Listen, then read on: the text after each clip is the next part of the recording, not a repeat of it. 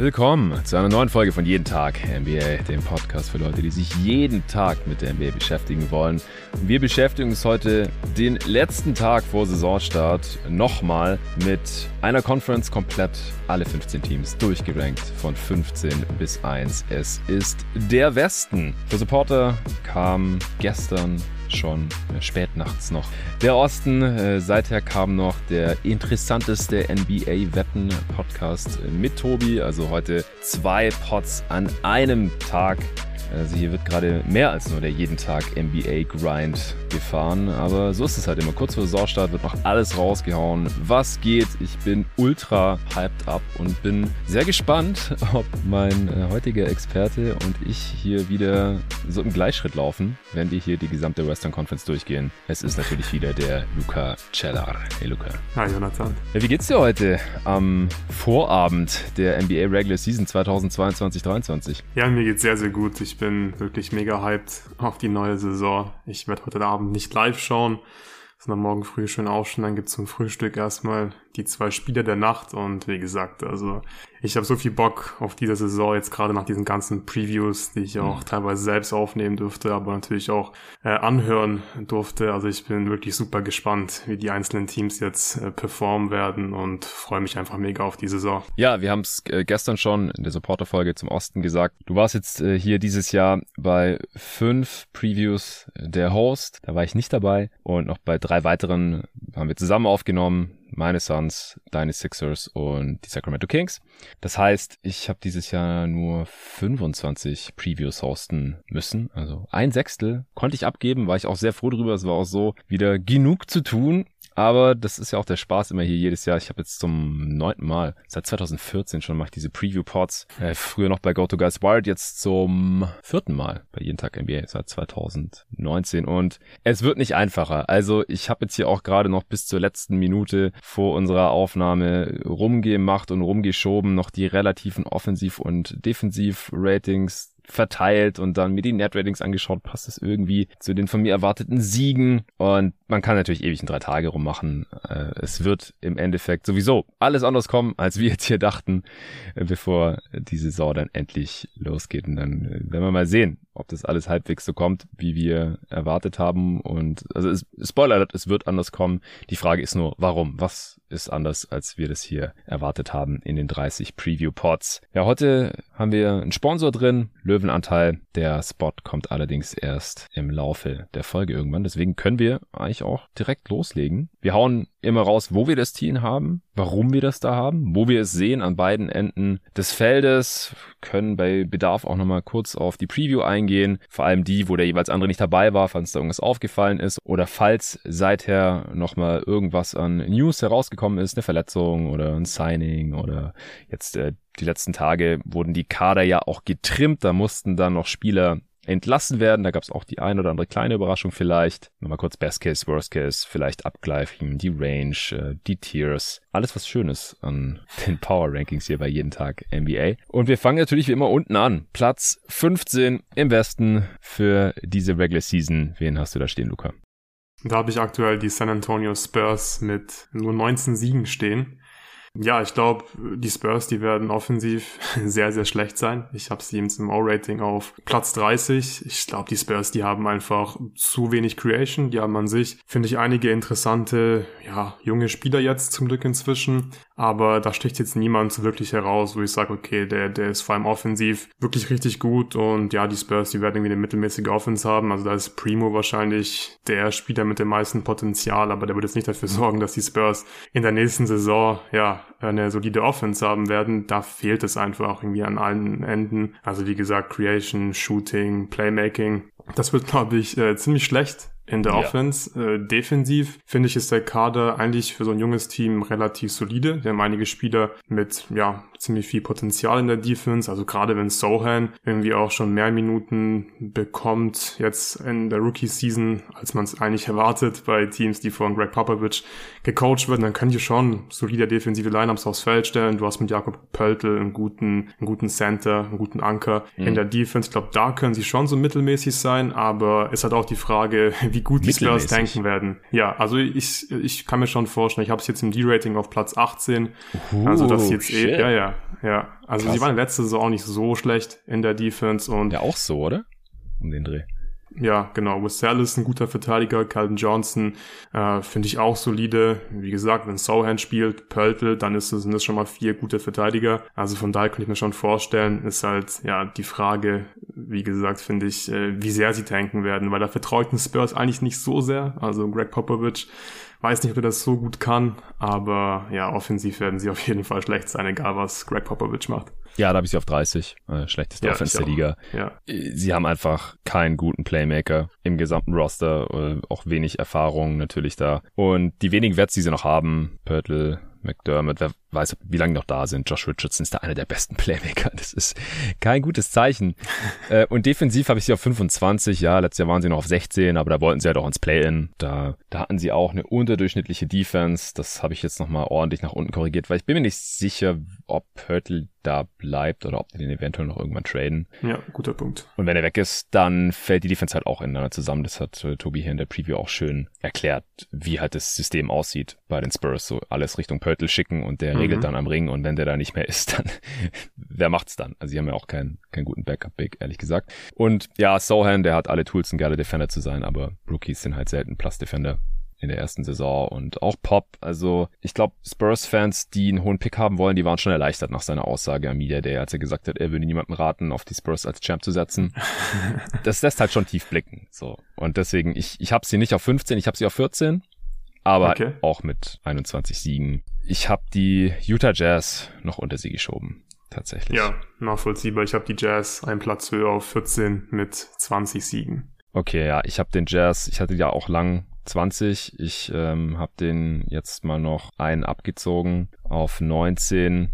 Ich glaube, was hier halt entscheidend ist, ist der absolute Wille von Danny Ainge, ähm, den Rebuild durchzuziehen. Man hat hier im Roster gerade vielleicht noch nicht mal einen Spieler, der Teil des nächsten guten Jazz-Teams wird und das müssen sie halt über die Draft ändern. Sie haben einfach noch keinen, ist ja auch logisch. Es ist das allererste Jahr im Rebuild und ähm, da brauchen sie halt erstmal einen hohen Pick und Danny Ainge weiß, wie sowas funktioniert. Sie haben einen Rookie-Head-Coach, sie haben äh, mit Gobert und Mitchell die beiden Stars weggetradet und mit Bogdanovic und Royce O'Neill noch zwei weitere Starter. Also alles richtig gemacht, was dieses Ziel angeht bisher. Conley ist noch da, aber der kann allein auch nicht mehr richtig, ist aber mittlerweile schon ziemlich alt geworden. Und auch die ganzen anderen Spieler, die jetzt viel spielen werden und wahrscheinlich auch ein paar Punkte auflegen werden, Markenen, auch Sexton, das sind einfach keine Winning Player in dieser Liga bisher. Vor allem Sexton macht vielleicht wieder seine 25 Punkte pro Spieler oder so, aber ich glaube, das wird ähnlich ablaufen wie in Cleveland, nämlich, dass das Team mit ihm auf dem Feld trotzdem suckt. Und damit sind dann in Utah halt auch, auch alle zufrieden. Also die Spieler natürlich nicht. Spieler tanken nie aktiv, aber ich glaube, die sind aber nicht gut genug. Auch Clarkson, vielleicht wird er noch getradet und Olenek, ich glaube, die werden früher oder später dann rausgenommen, falls sie noch ein Team sind oder sind halt zur Deadline die Hälfte wahrscheinlich schon weg von diesen Wets und dann spielen halt die ganzen jungen Spieler und also die Jazz sind für mich gerade der Top-Favorit auf weniger als 20 Siege. Kann mir auch gut vorstellen, dass sie mit dieser Draft-Class viele Teams haben, die weniger als 20 Siege haben. Gerade im Westen, im Osten hatte ich da jetzt niemanden, weil das haben wir ja besprochen. Magic Pistons wollen jetzt vielleicht schon so den nächsten Schritt machen. Mal sehen, ob sie es können. Mhm. Und bei den Pacers hat ja Jerry in der Preview auch stark angezweifelt, ob man mit Carla halt wirklich so hart tanken kann. Und ich glaube, in Utah gibt es diese Zweifel halt nicht. Und nee, absolut nicht. Defensiv also wird es richtig mies. Genau. Habe ich sie auf Platz ja, 30. Ich auch. Ja. Also ich finde, da hatte auch Julian in der Preview einen, sehr guten Take. Er hat auch kurz angesprochen, dass, dass manche Leute so ein bisschen befürchten, dass die Jazz vielleicht noch ein paar Spiele zu viel gewinnen werden, weil sie noch ein paar Wets haben. Also ich denke, es ist zum einen nur eine Frage der Zeit, bis diese Vets nicht mehr bei den Jazz spielen. Also gerade jemand wie Conley, der wird die Saison nicht bei den Jazz beenden, da bin ich mir sehr, sehr sicher. Der Vertrag ist halt Und, schwierig zu traden, glaube ich. Oder nicht so einfach ja, zumindest. Ja, das stimmt, aber ich glaube, sie werden ihn trotzdem irgendwie los. Oder er wird einfach nicht mehr, nicht mehr spielen. Also ja, diese ja. zwei Varianten gibt's, glaube ich. Und Julian hat halt einfach auch gesagt, die Defense, die ist so schlecht. Also es ist wirklich sowas von egal, ob da jetzt äh, ja Conley spielt oder Sexton. Äh, die sind einfach defensiv mies und vor allem haben die, ja. was natürlich für den Tank sehr, sehr gut ist, einfach eine extrem miese Center Rotation. Also gerade defensiv, da werden Walker Kessler und also keinen positiven Impact haben. Dazu hast du noch Markinen im Frontcourt. Also ja, wie gesagt, Spurs schlechteste Offense, Jazz schlechteste Defense und yes. offensiv, ja, da haben die schon ja interessante Spieler, Spieler, die die auf jeden Fall Punkte auflegen können, aber insgesamt bin ich mir da auch nicht sicher, ob die jetzt wirklich irgendwie eine ja nahe zu mittelmäßige Offense aufs Parkett stellen können. Glaube ich nicht. Ich habe sie auf Platz 27 im O-Rating. Ja, ich auf 26. Ja. Die können halt schon Lineups aufs Feld stellen, wo sie ordentlich Spacing haben und wo sie genau. mal einen Gegner ausscoren können. Also gerade Olinik und Markenen auf den großen Positionen zum Beispiel, noch irgendwie Sexton, Clarkson, daneben ja, und genau und ja mal auch Spieler, die mal heiß laufen können, ja. aber so jetzt im Verlauf der Saison wird das auch offensiv nicht besonders gut. Nee, also 19 Siege ist ja auch nicht null Siege, die können schon ein paar mal gewinnen, ja. aber halt ich ich glaube, die werden über 60 Spiele verlieren, weil es halt auch das Ziel mhm. ist. Das ist halt immer entscheidend bei sowas und die Spurs sich halt also auf einem ähnlichen Niveau, nur da ist es halt umgekehrt, defensiv kompetenter, äh, aber auch sehr abhängig halt von einem Spieler. Dafür offensiv wird da sehr wenig gehen und ich habe beide so bei einem minus 10er Net Rating und das, ja, das sorgt normalerweise für nicht viel mehr als 20 Siege. Mhm. Also hast du die Jazz auf 14? Genau, also schön, dass wir da schon mal eine Abweichung hatten auf Platz 15. Oh ja, yeah, fängt gut an. Ich bin gespannt, wie es weitergeht. Ja. Ja. ja. gestern haben wir irgendwie die ersten acht Teams oder so identisch ja. gehabt. Wobei bei den Knicks hast du mich äh, spontan überzeugt. Ja. Aber nee, ist schon mal schön, auch wenn es eine minimale Abweichung ist. Also die habe ich auch im im selben Tier. Mhm, ich so auch. Ja. Gut. Hast du hier noch ein Team drin in diesem Tier? Ja, ich habe die Thunder noch in diesem Tier. Ich glaube, du hast sie da nicht drin. Du bist immer so ein bisschen höher, was die Thunder angeht, als ich, glaube ich. Ähm, ja. Ich glaube, Shay, der wird wieder relativ schnell eine Knöchelverletzung haben, weil vor allem jetzt ohne Chat, glaube ich, da macht es einfach wieder so viel Sinn, ähm, den Tank ganz, ganz früh rauszuholen und Sam Presti, der ist halt auch ein sehr erfahrener und äh, guter Tank Commander. Deswegen mache ich mir da ja relativ wenig Sorgen, dass die, dass die Thunder wieder zu den schlechtesten Teams der Liga zählen werden. Ich habe sie auf Platz 13 im Westen mit 21 Siegen, ähm, offensiv ähnlich wie die Spurs. Also wenn Shay nicht spielt, dann wird's ja ganz schwierig. Also ja, mit Gigi natürlich noch jemanden im Kader, der schon für sich und andere ein bisschen was kreieren kann, aber das war halt bislang auch nie effizient, was äh, Gidi gemacht hat. Und da werden sie wieder wirklich mies sein. Also wir haben sie im O-Rating auf Platz 29. Defensiv haben sie letztes Jahr ja überrascht. Das war schon krass. Hast du auch in der sehr, sehr guten Preview mit David, hat mir wirklich sehr gut gefallen, äh, besprochen. Die waren ja am Anfang der Saison lange in der Top 10 sogar. Oder am Anfang der Saison in der Top 10 im Defensive Rating und waren dann am Ende auf Platz 19. Und das ist schon ziemlich krass eigentlich, wenn du Tanks und jetzt eigentlich auch nicht so die besten Defender im Kader hast, wenn man sich, wenn man sich den Roster mal anschaut. Und gerade auch die Center-Rotation bei den Thundern, also auch da gibt's einfach keine Rim Protector. Und ich gehe davon aus, dass sie von Anfang an ein bisschen schlechter sein werden defensiv als letzte so, aber ich habe sie jetzt hier im Defensive Rating immerhin auf Platz 24, weil ich glaube, die sind einfach ziemlich gut gecoacht und das wird sich dann vor allem halt in der Defense widerspiegeln. Ja, also ich habe sie auf 22 in der Defense. Und falls jemand wundert, ähm, dass jetzt hier ein Team im Westen auf einem Platz ist, wo wir, also gestern kam der Podcast raus, dann haben wir halt vor vier Tagen aufgenommen, am Samstag schon, schon ein Team im Osten stehen hatten. Ich habe das nochmal alles überarbeitet, nachdem ich die relativen Offensiv- und Defensiv-Ratings hier heute noch dazu gepackt habe. Und da musste ich halt ein, zwei Teams nochmal ein bisschen rumschieben. Also, wenn da schon ein Team im Osten war auf diesem Platz und euch das jetzt auffällt, dann wundert euch nicht, dann habe ich das Ostteam wahrscheinlich einfach eins hoch oder runter geschoben. Ja, ich habe die Thunder aber auf 22 in der Defense ich weiß selber nicht genau, Warum, wie oder? sie das schaffen werden, aber letztes Jahr war es halt auch schon so. Genau, ja. Auch, hatten ja. sie auch keinen guten Rim Protector und mit Chat hätte ich die hier locker schon irgendwie bei der durchschnittlichen Defense gesehen. Ja, absolut. Also er ist halt einer der Rookies, dem ich das absolut zugetraut hätte, da eine durchschnittliche Defense zu ankern, weil er einfach auch defensiv so perfekt da reingepasst hätte vom mhm. Skillset. Äh, offensiv habe ich sie auch nur auf 28, da waren sie letztes Jahr einfach so, so mies. Also ich habe sie wieder 6,5 Punkte unterm durchschnittlichen Offensivrating. Äh, das ist besser als die Spurs aber halt nicht viel. Und äh, wen habe ich noch im Osten noch so mies? Ach ja, die Magic. Habe ich auch besser als letzte Saison, aber eigentlich wirklich. Und es gibt dann halt auch ein Net-Rating von minus acht oder sowas. Und ähm, insgesamt ist das dann nur Platz 12 im Westen. Auf 13 habe ich nämlich die Rockets. Ich habe den Thunder auch 26 Siege gegeben, weil sie haben halt SGA. Ja, also das ist halt ein Spieler auf dem Niveau haben halt die Spurs und Jazz nicht und deswegen habe ich sie auch ein Tier weiter oben, wie du schon richtig vermutet hast. Was ich interessant fand, sie haben äh, gestern doch David Nwaba entlassen. Den haben sie in der Regular, in der Regular Season, schon in der Preseason ja noch ein bisschen ausprobiert. Bei Marquis Chris und Trey Burke hat mich das jetzt nicht gewundert. Aber das liegt vor allem daran, dass sie Isaiah Joe aufgesammelt haben von den äh, Philadelphia 76ers. Das ist übrigens in der Preview ein kleiner Fehler unterlaufen. Sie hätten ihn gar nicht cutten müssen. Also sie wollten noch einen weiteren Roster-Spot schaffen. Charles Bassey hätte genügt. Sie haben aber beide entlassen und äh, Joe ja auch unter anderem, weil er so, er hatte keinen garantierten Vertrag und so kostet halt kein Geld. Und er, bei den Thunder hat er dann aber jetzt direkt ein äh, garantiertes Vertragsjahr bekommen. Also für ihn hat sich das jetzt finanziell auch gelohnt und auch bei den Thunder wird er halt mehr spielen können, als es bei den äh, Sixers noch der Fall gewesen wäre. Also der Move gefällt mir sehr gut und ja, ich kann mir vorstellen, dass David Barber jetzt noch bei irgendeinem Playoff-Team landen wird. Ja, sollen wir weitermachen mit Platz 12? Ja, also bei mir 13, die Houston Rockets habe ich da. Ah, okay, und ich habe die Rockets auf Platz 12. Ich habe die Rockets auch in einem eigenen Tier auf Platz 12. Ich glaube, mm. ähm, ja, also die sind natürlich auch noch absolut ein Team, die, die einfach ja, tanken werden und versuchen, so viele Spiele wie möglich zu verlieren. Aber ich finde, von ja. den Rebuilding-Teams im Westen, da sind die schon irgendwie am weitesten, beziehungsweise haben halt ja am meisten Talent im Kader. Also ja, vor allem in der Breite, der da ist gerade offensiv mit Green, Schengen, beispielsweise KPJ. Man hat auch noch Eric Gordon im Kader, da ist schon ein bisschen was da. Kommt da jetzt auch noch ein effizienter Offensivspieler, oder?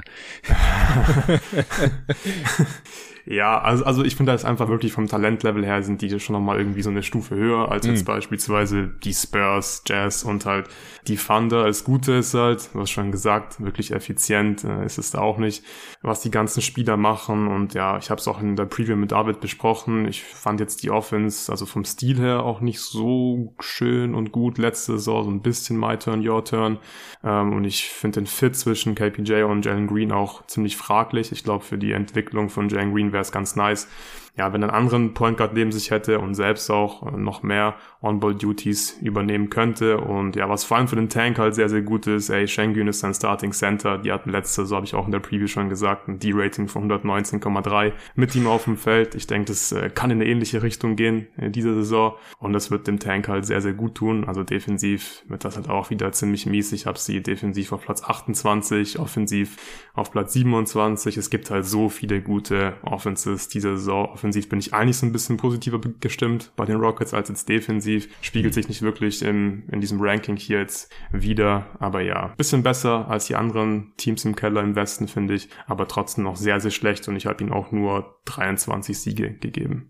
Ja, ich sehe die Rockets ehrlich gesagt im selben Tier wie die Spurs und Jazz. Mhm ja, die haben Talent, aber die sind halt alle noch so jung. Auch bei den Rockets wäre es jetzt ein bisschen dumm, wenn die hier, keine Ahnung, fünf Spiele mehr gewinnen, als sie sollten, um halt die höchsten Chancen auf einen weiteren Top-Pick zu haben. Also ich habe ihnen 21 Siege gegeben, genauso wie den Spurs. Also ich habe da jetzt nochmal einen abgezogen. Weil so bin ich jetzt übrigens genau 30 Siege drüber über den 1230 Siegen, die es halt zu holen gibt in jeder NBA-Saison. Jetzt kann man entweder sich überlegen, damit es passt, damit ich nicht 30 zu viel habe, kann man einfach jedem Team einen Sieg abziehen, wenn man da Bock drauf hat. Wenn dann das stört, dass ich 30 drüber bin. Aber meine Herangehensweise ist eher, es wird halt zwei, drei Teams geben, bei denen sich ein guter Spieler verletzt und dann gewinnen halt diese zwei, drei Teams 15 beziehungsweise 10 Spiele weniger oder so, als wir hier gerade erwarten. Das gibt's einfach jedes Jahr. Ich weiß nur noch nicht, welches Team das ist und deswegen habe ich das jetzt halt so gelöst. Hab vielleicht jetzt auch ein, zwei 50 Siege-Teams zu viele. Aber äh, so viel dazu. Wie viele Siege bist du jetzt noch drüber? 26. Äh, also ich finde den Ansatz also von dir auch sehr, sehr gut. Ich finde, mhm. das ist wirklich äh, sinnvoll und ich denke, dann passen die Zahlen hier auch grob. Ja, ich denke auch. Also habe ich letztes Jahr auch schon so gemacht und war damit mhm. dann eigentlich zufrieden am Ende. Ja, und was die Rankings angeht, das ist mir jetzt halt auch nochmal extrem deutlich geworden, als ich das hier vorhin durchexerziert habe und jedem Team halt ein relatives Offensiv- und Defensivrating gegeben habe. Also nochmal für die Leute, die es gerade nicht so auf dem Schirm haben, Offensivrating ist einfach, wie viele Punkte macht das Team, normiert auf 100 Ballbesitze, also damit halt ähm, die Pace nicht mehr so eine große Rolle spielt, ähm, ist das einfach dann normiert auf die Anzahl der Ballbesitze, auf die Possessions und Defensivrating oder Defensiveffizienz ist genau dasselbe, nur am anderen Ende des Feldes, wie viele Punkte mache ich, lasse ich den Gegner machen, lasse ich zu, äh, normiert auf 100 Ballbesitze, dann kann man das eben schön vergleichen. Und das relative Offensivrating ist einfach im Vergleich zum Ligaschnitt. Also wie viel bin ich drüber? Wir wissen ja noch nicht genau, wo der Schnitt landen wird. Deswegen habe ich hier jetzt ähm, darauf verzichtet, irgendwie zu sagen, ah, dieses Team wird ein Offensivrating von 116,2 haben oder so. Weil der Schnitt ist höchstwahrscheinlich nicht derselbe wie letzte Saison. Wenn ich schätzen müsste, educated guess, dann geht das Offensivrating hoch. Allein mhm. schon wegen der Take Foul. Take Foul Rule, genau weil man im Fastbreak jetzt eben nicht mehr ungestraft faulen darf, allein um halt Transition-Punkte zu verhindern. Transition ist das mit Abstand effizienteste Play in der NBA und wenn es davon halt irgendwie ein, zwei, drei mehr gibt pro Spiel, je nachdem wie oft ein Team halt in Transition geht, dann äh, wird das effizienter werden in der Offense, im Schnitt, in der gesamten Liga. Ich weiß noch nicht um wie viel, ein, zwei Punkte vielleicht und dann gibt's halt immer noch die zwei anderen großen Faktoren. Das eine ist, ja, wie viel Dreier nehmen die Teams in der Liga und wie gut fallen die. Und dann halt noch äh, Freiwürfe. Also wie sieht die Linie der Refs aus? Wie viel Freiwürfe gibt's? Weil Freiwürfe ist äh, halt der effizienteste Abschluss im Basketball. Und das weiß ich alles noch nicht so genau, wie es dann zusammenkommt. Das äh, können wir dann nach, weiß nicht, vier Wochen oder so, irgendwann im November, Ende November, Anfang Dezember uns mal anschauen. Da stabilisieren sich die Werte dann normalerweise. Und jetzt bei Houston zum Beispiel. Ich habe die auf 27, was die Offense angeht. Das mhm. ist äh, vier Punkte unterm Ligaschnitt im Offensivrating. Davon gehe ich jetzt aus. Und die Thunder zum Beispiel, die habe ich auf 28, die habe ich 6,5 Punkte unterm Ligaschnitt. Also das ist ein riesiger Unterschied. Diskrepanz von 2,5 Punkten im O-Rating.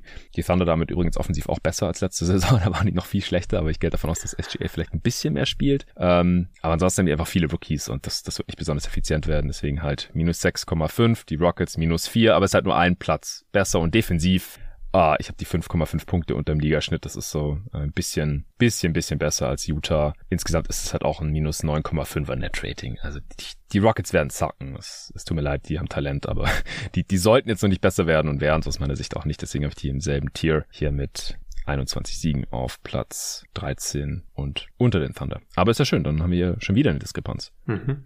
Die ersten vier Plätze komplett unterschiedlich. Sehr schön. Ja, jetzt wird's besser. Also das nächste Team, das ich hier habe, da haben wir auch zusammen die Preview aufgenommen, hm, ja. Sacramento Kings. Ja, ja, ich finde, das war klar. Ich finde, äh, die Kings, die sind hier ganz klar auf Platz äh, 11 vor der Saison. Ich habe sie mit 34 Siegen auf Platz 11. Ich habe in der Preview schon gesagt, ich war eigentlich so, ja, relativ, also wirklich relativ hyped jetzt für Kings-Verhältnisse vor der Preview. Fand die Preseason nicht schlecht. Offensiv fand ich schön und ich glaube, die können auch eine ganz gute Offense haben nächste Saison. Aber ja, im Verlauf der Preview hat man, glaube ich, einfach auch gehört, äh, der Kader ist nicht tief genug. Man hat zu wenig Verteidiger hm. im Roster und offensiv ist jetzt auch nicht so geil, auch ähm, wenn es natürlich ähm, ganz gut zusammenpasst mit Sabonis, Shooting und Darren Fox. Das kann dann ähm, teilweise ganz gut aussehen und ganz gut funktionieren, aber du hast die Tiefe einfach, dass die Offense dauerhaft gut ist. Also was ist, wenn Sabonis auf der Bank ist? Ich glaube, das ist schon das erste Problem.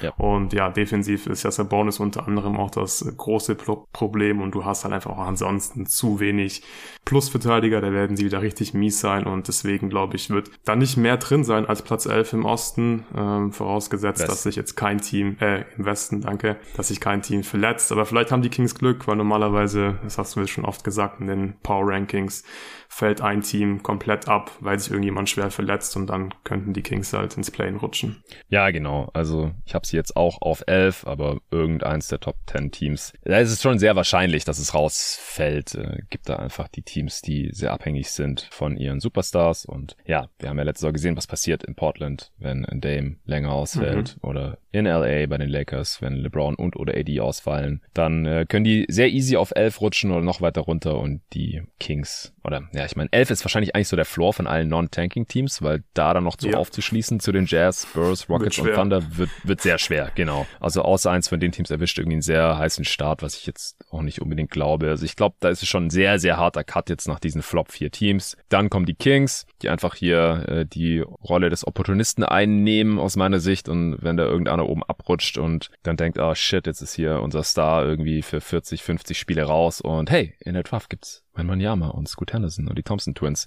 dann bleibt er jetzt hier mal schön draußen sitzen und dann noch ein, zwei andere Dudes, die werden weggetradet oder rausgenommen. Das kann ich mir schon vorstellen. Ich weiß nur noch nicht bei welchen von diesen zehn Teams, die ich über den Kings habe. Und die Kings, die wollen das auf gar keinen Fall tun. Es sei denn, da gibt's halt eine katastrophale Verletzung von Sabonis oder Fox. Fox ist für mich der absolute X-Faktor in diesem Team. Äh, der hat offensiv sehr viel Talent, passt eigentlich gut zu Sabonis, hat es die letzten Jahre nicht so ganz auf die Kette bekommen. Defensiv geht da eigentlich auch mehr, muss er konstanter werden unter dem neuen Head Coach Mike Brown. Ich bin einfach sehr gespannt auf die Lineups von Mike Brown. Ich, wir haben es in der Preview, wie gesagt, besprochen, aber die war halt für Supporter und das hier ist ein öffentlicher Pod, deswegen will ich da jetzt auch nicht immer zu viel drauf verweisen. Äh, ihr könnt gerne Supporter werden, dann könnt ihr alle Previews hören übrigens. Ja, steadyhq.com slash jeden Tag. NBA sind auch noch einige dazugekommen jetzt während der Preseason, was mich sehr, sehr freut. Ähm, herzlich willkommen an alle Supporter, an alle neuen. Kommt gerne noch dazu, dann könnt ihr alles anhören. Es lohnt sich auf jeden Fall. Yes. Nicht nur für die Previews. Ja, auch wie gesagt, Eastern Conference Power Ranking, interessanteste Wetten-Podcast. Wir haben jetzt Jerry Engelmann fest am Start, einmal die Woche im Pod, die werden nicht alle öffentlich sein. Äh, die könnt ihr dann da auch alle hören. Alle Pods äh, von und mit Luca und mir und auch anderen Gästen. Also gerne reinkommen. Zurück zu den Kings. Ja, wenn, wenn Fox halt an beiden Enden des Feldes sein Potenzial einigermaßen ausschöpfen kann und auch mal seine Max-Extension da gerecht werden kann, dann ist da schon mehr drin, aber defensiv sehe ich es einfach nicht so wirklich. Also man hat halt so viele One-Way-Spieler und ich denke, man muss sich eigentlich für die Offense entscheiden und ja, ich habe es äh, auch beim Eastern Conference Power Ranking auch schon gesagt, es gibt so 20 Teams, die ich mir in der Top 10 vorstellen kann in der Offense, mhm. aber äh, ja, es gibt halt nur 10 Plätze in der Top 10 und deswegen die anderen 10, die landen dann irgendwo zwischen 10 und 20 und die, die Kings sind halt auch so ein Team. Äh, wo hast du die Kings jetzt in der Offense letztendlich? Ich habe sie auf 19, also sehe ich auch komplett. Also ich glaube, man hat hier wirklich Lineups, die die ja Top 10 Potenzial haben. Habe ich auch in der Preview gesagt, letzte Sorten zum Beispiel Fox und Sabonis in 759 Possessions gemeinsam, All-Rating von 116, also eine ganz solide Sample Size und das kann schon sehr gut funktionieren, also auch mit diesem offensiven System, Read and React. Äh, du hast Shooting, du hast Sabonis als Playmaker, das passt schon aber sie fallen halt für mich ab, weil sie sind einfach nicht tief genug und deswegen sind sie halt bei mir auf Platz 19 im All-Rating gelandet. Ja. Wo hast du sie? Auf 17. Plus 1er relatives Offensivrating, mhm. also schon überdurchschnittlich. Letzte Saison übrigens auch so. Ist mir da auch nochmal aufgefallen, dass man auch mit einer unterdurchschnittlichen Platzierung, also halt irgendwas unter 15, trotzdem noch einen überdurchschnittlichen Wert haben kann. Also das, da gibt's einfach ein Ungleichgewicht in der Liga, dass halt die schlechten Teams extrem schlecht sind ja. und halt den Schnitt runterziehen und es dann aber halt 19 Teams oder so gab, auf jeden Fall mehr als 15, die überdurchschnittlich waren. Und da würde ich jetzt halt die Kings drin sehen. Defensiv habe ich sie halt auf 27 und dann. Ja, da äh, habe ich sie auf 26. Ja. Hat man bei mir noch ein negatives Netrating, deswegen 36 Siege. Viele erwarten halt irgendwie so den Breakout, aber ich frage mich einfach, welche Lineups das sein sollen, die, die dann da auf einmal deutlich mehr Punkte machen als, als der Gegner. Mhm. Keegan Murray übrigens doubtful for Season Opener, der ist im Health and Safety Protocol und Kevin Hurter ist äh, Day to Day mit einem, einer Knöchelverletzung. Ja, und da fängt es halt schon an. Also ja. wenn jetzt Hurter und ähm, Keegan Murray raus sind, dann fehlt den Kings schon einiges. So. Offensiv, ja. Sind, also total. ja, das ist wirklich krass. Die, die sind nicht tief genug. Wir haben drüber gesprochen. Klar, der, der Kader, der passt auch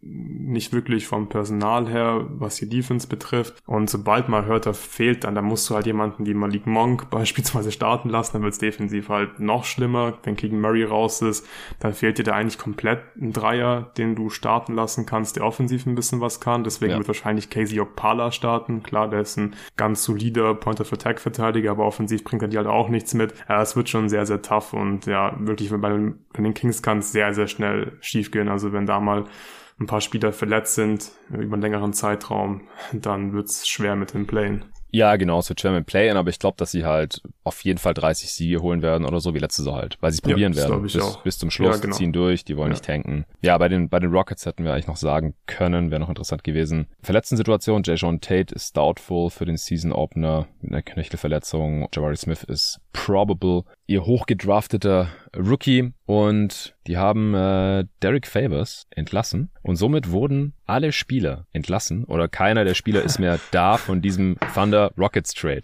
Die wurden alle entlassen. Also das war einfach ein reiner Cap Move. Also die Thunder wollten mehr Flexibilität und die Rockets haben dafür ein bisschen Cash bekommen und ich glaube irgendein Second Rounder was, kein First. Naja, wie dem auch sei. Derek Favors ist jetzt auch Free Agent, also er, Harkless und David Waber sind so die interessantesten von denen, wo ich jetzt davon ausgehe, dass die im Laufe der Saison noch irgendwo unterkommen, oder? Ja, ja, ich glaube, Favors wird schon noch ein Team finden, Waber auch, bin ich mir ziemlich sicher. Irgendein Contender wird den Contract geben. Alright. Dann kommen wir zu Platz 10. Wir sind im Play-In angekommen. Mhm. Wen hast du da? Ja, da habe ich zwei Teams, die, glaube ich, nicht im Play-In landen wollen. Die hab, ich habe hier auch zwei Teams in diesem Play-In-Tier und auf Platz 10 habe ich die Portland Trailblazers. Auch. Ja, äh, schon ein bisschen frustrierend, finde ich, weil äh, so, ja, der Move mit dem CJ McCallum Trade hat mir eigentlich ganz gut gefallen. Du hast ja mit Hart jetzt beispielsweise jemanden, der besser neben Lillard passt. Der Grand Trade hat mir auch gut gefallen in der Offseason, wenn man jetzt bedenkt, dass sie halt logischerweise mit Dame Lillard weiterhin im ja, sogenannten Win-Now sind. Wie viel sie gewinnen, ist halt so ein bisschen äh, fraglich. Also ja, Platz 10 im Westen äh, ist zu wenig für, für ein Team mit Dame Lillard in dem, in dem Alter und auch mit den Moves, die man halt getätigt hat. Aber ich sehe einfach beim besten Willen nicht wirklich viel mehr für dieses Team. Also defensiv werden sie schlecht sein. Da bin ich mir sehr, sehr sicher. Das ist traditionell so mit diesen Dame Lillard Teams. Ähm, mhm. Es war mit CJ McCallum so. Das war natürlich auch ein großer Grund dafür, warum man defensiv immer sehr schlecht war, weil man halt zwei kleine Guards im Backcourt hatte, die man attackieren konnte. Das war auch in der Regular Season ein Problem, auch wenn es in den Playoffs noch ein viel größeres Problem immer war. Aber jetzt hast du halt neben Lillard Simons, das ist jetzt auch nicht, ist auch kein Upgrade gegenüber nee. CJ McCallum, Josh Hart muss, muss auf der 3 spielen, der gefällt mir eigentlich ganz gut, der wahrscheinlich aber auf der 2 äh, besser aufgehoben. Dann hast du halt Nurkic, der ist ein solider Center, aber verletzungsanfällig und äh, da lastet, glaube ich, wirklich zu viel Druck auf ihn ähm, wie viele Spiele der macht, das wird auch sehr interessant sein, das zu ähm, verfolgen. Und dann fällt halt GP2 jetzt erstmal aus. Also ja. finde ich auch äh, sportlich wirklich ein, ein herber Rückschlag jetzt für den Beginn der Saison. Ich, dem der Move hat mir wirklich gut gefallen. Ich glaube, der hätte da gut funktioniert. Und eigentlich können sie sich keine Ausfälle leisten von ihren Plus-Verteidigern. Und ich habe sie im D-Rating auf Platz 25. Ähm, ich will die Preseason jetzt auch nicht großartig überbewerten, aber in dem Spiel gegen die Kings zum Beispiel, also also da sahen sie defensiv extrem schlecht aus. Also die Kings haben den wirklich komplett den Arsch versohlt. Und hm. mich würde es schon stark wundern, wenn die Blazers jetzt viel besser verteidigen würden als in der Preseason. Und auch offensiv, ja, da lastet eigentlich äh, ja alles auf Dame Lillard. Und ob der nochmal in Topform zurückkommen kann nach einer Verletzung in seinem Alter, ist halt auch ein bisschen fraglich, finde ich. Und deswegen auch offensiv habe ich sie nur auf Platz 15. Ganz wohl fühle ich mich dabei eigentlich nicht. Aber es gibt, Stand jetzt, meiner Meinung nach, offensiv bessere Teams als die Blazers. Und mit einem ja, All-Rating auf Platz 15 und D-Rating Platz 25, da reicht's halt nicht zu besonders vielen Siegen. Ja, das würde ich alles so unterschreiben. Also ich finde es einfach enttäuschend. Das war, als ich mit Lino die Preview aufgenommen habe, ja noch nicht klar, dass jetzt hier Anthony Simons startet. Er hat einfach sowohl was den Fit mit Lillard angeht und allgemein auch sein offensives Skillset. So ein, er ist so der prädestinierte Sixth Man eigentlich, finde ich. Klar, der kann ja dann auch mal Crunch-Time spielen oder auch ein paar Minuten mit Lillard, gar keine Frage, damit er auch überhaupt auf seine Totals kommt. Aber jetzt zahlst du hier Gary Payton und dann bringst du den halt von der Bank, obwohl der halt defensiv genau der Dude ist, den du brauchst da. Ja. Und jetzt ist er auch noch verletzt. Ähm, Core Muscle Surgery, also sowas ähnliches wie Lillard letzte Saison hatte. Ich weiß nicht, was die da machen in Portland, aber das ist halt auch, ja, direkt wieder ein Dämpfer gewesen, dass es defensiv irgendwie besser werden könnte. Ich glaube, das große Problem ist der Chauncey Billups. Das war einfach total verwirrend, was er da versucht hat in der Defense, in, in seiner Absolut. Debütsaison ja. als Head Coach, schematisch und dann aber auch die defensiven Rollen. Ja, wir erinnern uns an Robert Covington, mhm. den er als mhm. On-Ball-Defender eingesetzt hat, anstatt halt seine ähm, Help- und Roaming-Fähigkeiten zu maximieren. Äh, auch Nurkic, der dann da irgendwie am Perimeter verteidigen soll, anstatt halt einfach in der Drop, weil das war ja immer okay mit, mit äh, genau, Nurkic in der Regular Season hat immer funktioniert. Genau. Ja. Also ja, das war halt nicht katastrophal war. Genau. Äh, trotz Dame und, und CJ. Jeremy Grant kann auch ein Plus-Defender sein, aber wird dann auch schwierig, dass er das jetzt irgendwie alleine da regelt. Und wie gesagt, ich mache mir einfach Sorgen drum, wie, wie Billups diese Dudes da einsetzt. Und der hat da den Benefit of the Doubt für mich komplett verspielt. Ich habe sie auch mit der fünf schlechtesten Defense der Liga. Ich habe sie besser als letzte Saison, aber da haben sie ja dann auch getankt ähm, nach den Trades und nachdem Lillard halt out for Season war. Aber das reicht halt für mich immer noch nur für Platz 26 defensiv, offensiv. Ah, ich würde sie gerne in die Top 10 stecken. Ist halt auch so eins dieser vielen Teams. Mittlerweile habe ich sie mhm. auf 16 in einem Tier mit so vier, fünf anderen Teams. Also wenn man sie jetzt irgendwie auf äh, 12 oder so im Top 10 Dunstkreis hat, da würde ich auch nicht widersprechen wollen, weil wenn Lillard fit ist, dann, dann war man halt immer top offensiv. Jetzt muss man halt sehen, wie das ist ohne McCallum, den würde ich da jetzt auch nicht unterschätzen. Der war schon immer gut. Also Borderline Sub-All-Star-Niveau insgesamt, aber das muss Simons halt auch erstmal replizieren können irgendwie. Ja, also ich habe sie auch mit einem leicht negativen Net-Rating. Ich habe ihnen jetzt 42 Siege gegeben, was wenn man Dame Lillard im Team hat, vielleicht gar kein Widerspruch ist, weil er vielleicht die äh, engen Spiele dann wieder closen kann. Äh, aber das, ja, sie, sie haben schon, die haben schon mehr Upside. Also ich, ich habe auch eine relativ große Spanne. Also im Best Case habe ich schon 49 Siege gesehen in mhm. der Preview. Im Worst Case ist es ähnlich wie bei den Kings, glaube ich halt, also ohne katastrophale Verletzungen, dass man jetzt auch nicht viel mehr verlieren wird, ehrlich gesagt, weil man hat halt viele gute Wets, die spielen werden. Mit Hart, Grant, der im Contract hier ist, Nurkic und eben Dame. Aber da gibt's schon viele Fragezeichen. Ich habe hier halt auch einfach neun andere Teams im Westen gefunden, die ich die ich über ihn habe. Ich habe sie aber halt auch relativ deutlich vor den Kings, weil sie einfach tiefer sind, eigentlich homogener zusammengesetzt sind, ein talentierteres Team sind, in der Spitze mehr Talent haben mit Dame, der besser ist als jeder bei den Kings.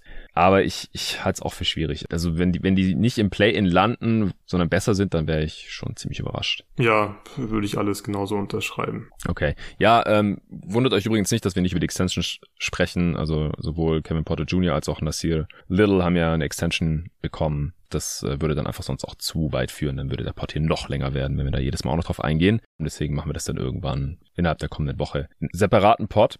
Deswegen kommen wir lieber zum nächsten Team. Auf Platz 9 habe ich die LA Lakers. Ja, da habe ich die Lakers auch. Die gehören hier, finde ich, ganz klar in das Play-in-Tier. Willst du anfangen mit deinem Case, warum die Lakers hier reingehören? Also ich habe die Lakers auch, das haben wir jetzt heute nicht nochmal dazu gesagt, aber im Osten haben wir es auch schon so gemacht, äh, bei meinen verwirrendsten Teams mit drin. Ich auch, ja. Das heißt einfach nur, die Spanne zwischen Best und Worst Case ist riesig. Nur bei den Nets habe ich eine noch größere Spanne, äh, weil das Katastrophenpotenzial halt ähnlich groß ist, äh, vielleicht sogar noch größer, weil sie ja drei Stars haben, wo man nicht genau weiß, äh, wie viele Spiele die machen oder ob die die Saison dort beenden werden. Und bei den Lakers, ja, ich habe da nicht die Bedenken, dass irgendwie LeBron und AD weg wollen. Das ist der Vorteil gegenüber den Nets. Aber spielerisch, ja, keine Ahnung. Äh, ich traue mir einfach nicht zu, vorherzusagen, wie viele Spiele Anthony Davis noch und LeBron James machen werden. Und dann halt noch die Russell Westbrook-Frage. Ich muss allerdings sagen, dass ich, nachdem ich die News gelesen habe, dass Russell Westbrook zugestimmt hat, von der Bank zu kommen, den äh, Lakers direkt mal drei Siege draufgepackt habe. Von 44 auf 47. Interessant, interessant. Ich habe den äh, Lakers 42 Siege gegeben. Mhm. Ich bin einfach so gespannt, wie diese Westbrook-Saga zu Ende gehen wird und vor allem auch wann sie zu Ende gehen wird. Ähm, ich weiß nicht, ob das jetzt so ein gutes Zeichen ist, dass äh, Westbrook zugestimmt hat, von der Bank zu kommen. Gab es ja dann irgendwie einige ähm, ja, bisschen komischere Szenen ähm, in der ganzen Preseason. Da war er nicht im Huddle, hat irgendwie gemeint, das macht er jetzt schon immer so, ist ein Pre-Game-Ritual. Ja. Bin mir nicht sicher. Auch. Stimmt, ja, aber ist, ja. ja, ist, ist, ist trotzdem ein bisschen, bisschen, ein bisschen komisch.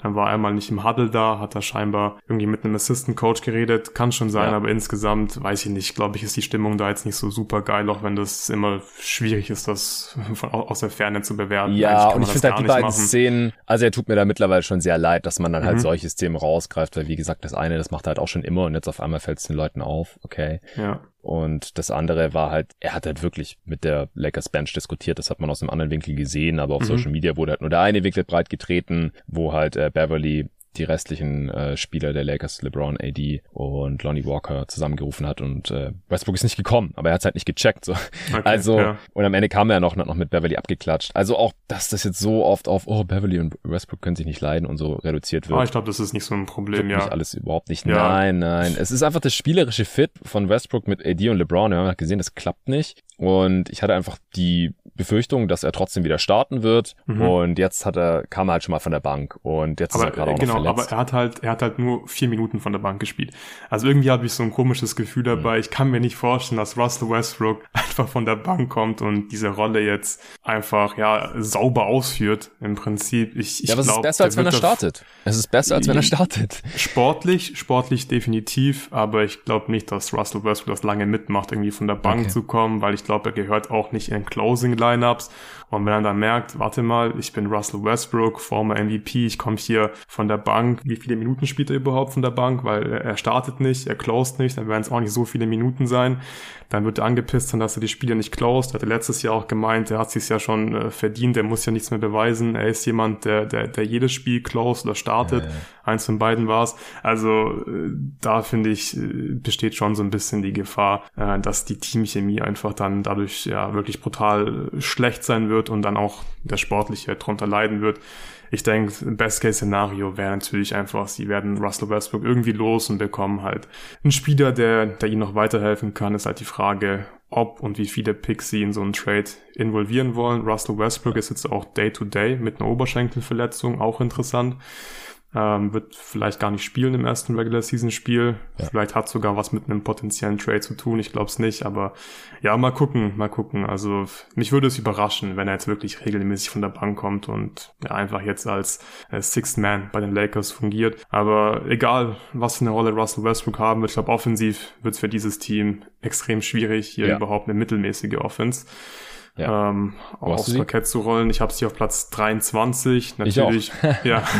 Ja, ja, bei den, bei den, bei den Rankings, da, da sind wir uns ja meistens irgendwie relativ einig.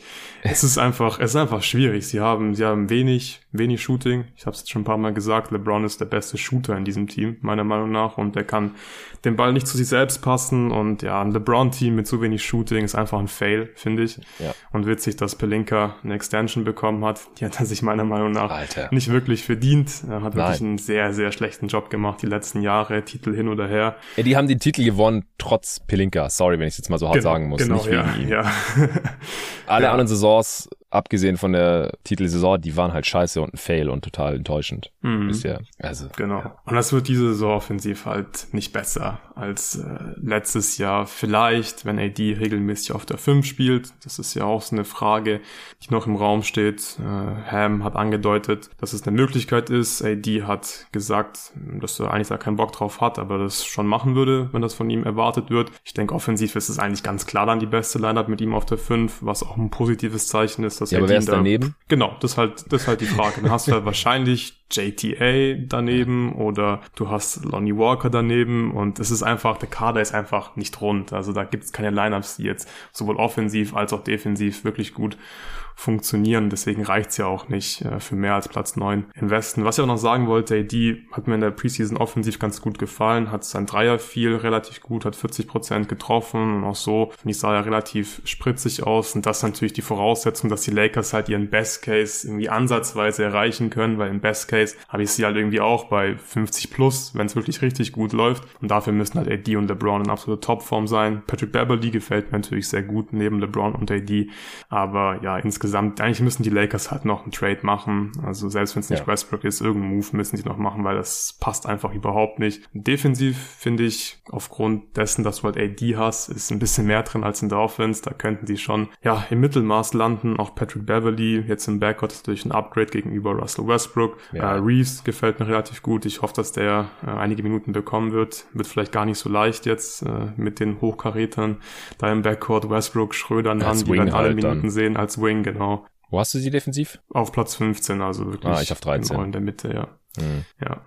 Deswegen wäre halt auch ein Turner-Trade so geil, weil dann könnten sie defensiv oh ja. zumindest in die Top 10 rutschen. Ja, genau. Also Turner hielt, haben wir ja schon mal in irgendeinem Pod länger drüber gesprochen, dass das mein favorisierter Deal wäre von allen Optionen, die wir halt kennen. Ich bin mir mhm. sehr sicher, dass der Deal kommen, also als ein Deal kommen wird, dass diese beiden Picks getradet werden. Es würde mich schockieren, wenn LeBron die vorzeitige Verlängerung unterschrieben hat und ähm, man nicht gesagt hat, hey, wir warten nur noch auf den richtigen Deal und dann gehen die beiden Picks raus, weil wir spielen hier für Championships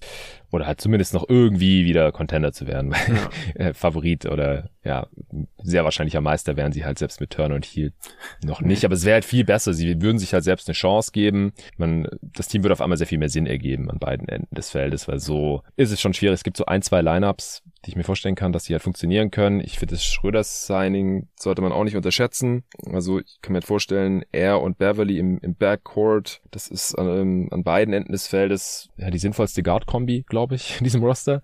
Äh, ja. Dann auf dem Flügel halt Reeves, der da ein bisschen undersized ist, aber ja, einfach die beste Option auch wiederum an beiden Enden des Feldes. Und dann halt äh, LeBron und AD auf den großen Positionen, dann bist du halt mhm. ziemlich klein. Aber ich glaube, das ist der beste Mix aus Offense und Defense.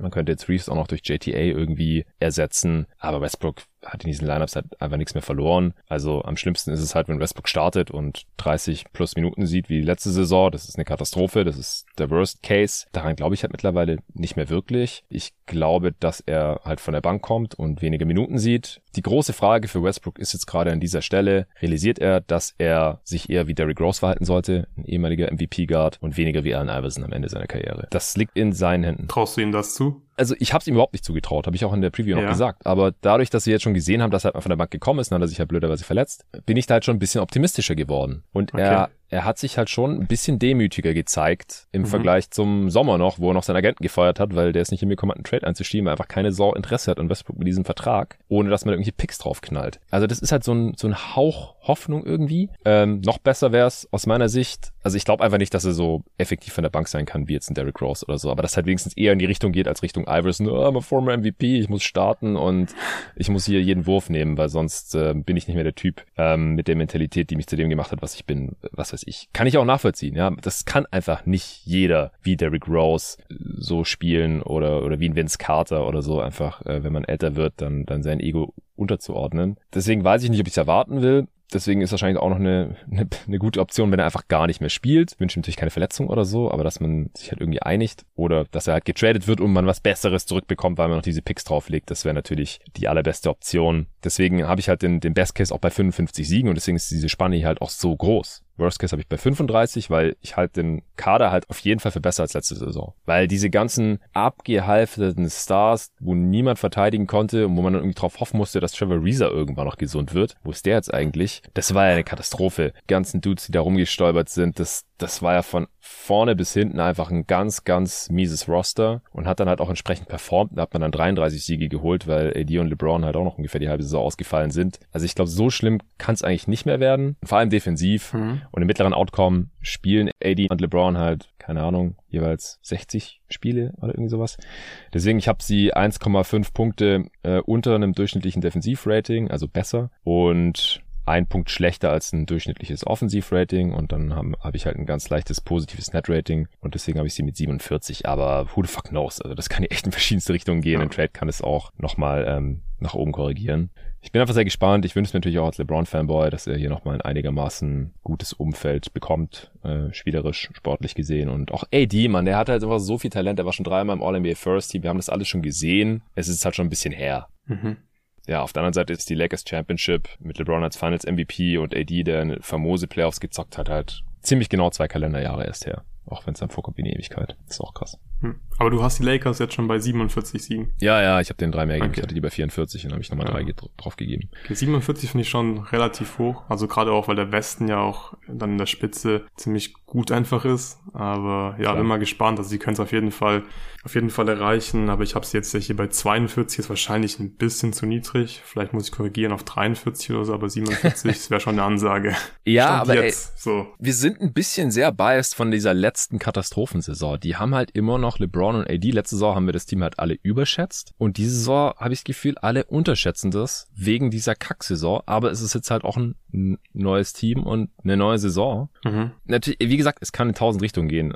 Top 5 oder Top 2 verwirrendstes Team der Liga, keine Frage. Aber ich habe schon fast das Gefühl, dass, dass die Lakers so ein bisschen unterschätzt werden mittlerweile im Schnitt. Ja, interessant. Ich glaube halt wirklich so diese Balance zwischen Offense und Defense plus dieser Westbrook-Faktor. Also das stört mich schon noch. Da, da kann ich jetzt einfach noch nicht auf 47 hochgehen, aber. Ja, ist okay. Äh, genau, aber du hast ja, also im Best Case sind wir uns ja einig. 50, 50 plus ist halt drin, vor allem wenn noch ein Westbrook-Trade kommt. Ich finde auch eins der spannendsten Teams jetzt diese Saison. Es wäre auch echt cool, wenn die Lakers vom Kader her halt irgendwie hinbekommen, eine bessere Balance zu finden per Trade, damit LeBron noch mal eine Chance hat, zumindest eine Playoff-Serie zu gewinnen, weil auch das wird Stand jetzt, glaube ich, äh, sehr, sehr schwer für die Lakers. Oh, Schröder fällt drei bis vier Wochen aus. Genau, und das ist, ja, das ist auch mm. mies, ja.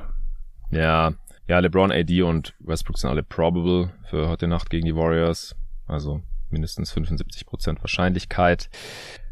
Thomas Bryant fällt auch aus heute Nacht. Lonnie Walker spielt. Ja, komm, dann ziehe ich den jetzt wieder ein, ab wegen der Schröderverletzung. 46. 47 vielleicht ein bisschen zu krass. Aber ich im, im mittleren Outcome, wie gesagt, sicher schon, dass sie mehr gewinnen als verlieren, weil die Defense eigentlich, also die haben halt in diesem Sommer die, den Fokus auf Defense gelegt. Auch mit Darwin Ham, Rookie Head Coach. Ich glaube, dass der einen defensiven Approach hat eher und dass es funktionieren könnte. Aber ja, who knows? Keine Ahnung. Haben jetzt fünfmal gesagt, kommen wir zum nächsten Team. Aber vorher gibt's kurz Werbung.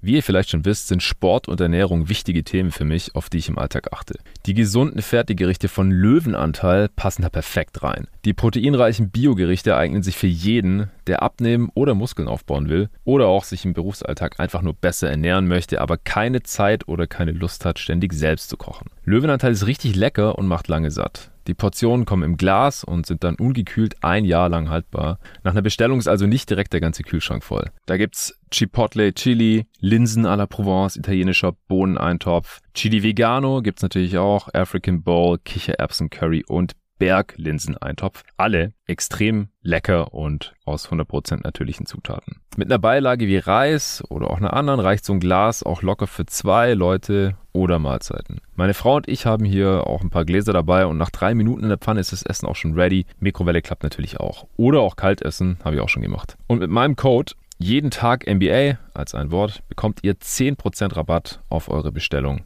bei Löwenanteil. Also Bioqualität, Rezeptur vom Spitzenkoch, dabei ordentliche Quantität, ewig haltbar, mittags oder als Abendessen, warm oder kalt, oft oder ab und an, dabei gesund und mit viel Protein perfekt für Sportler. Das ist Löwenanteil für mich.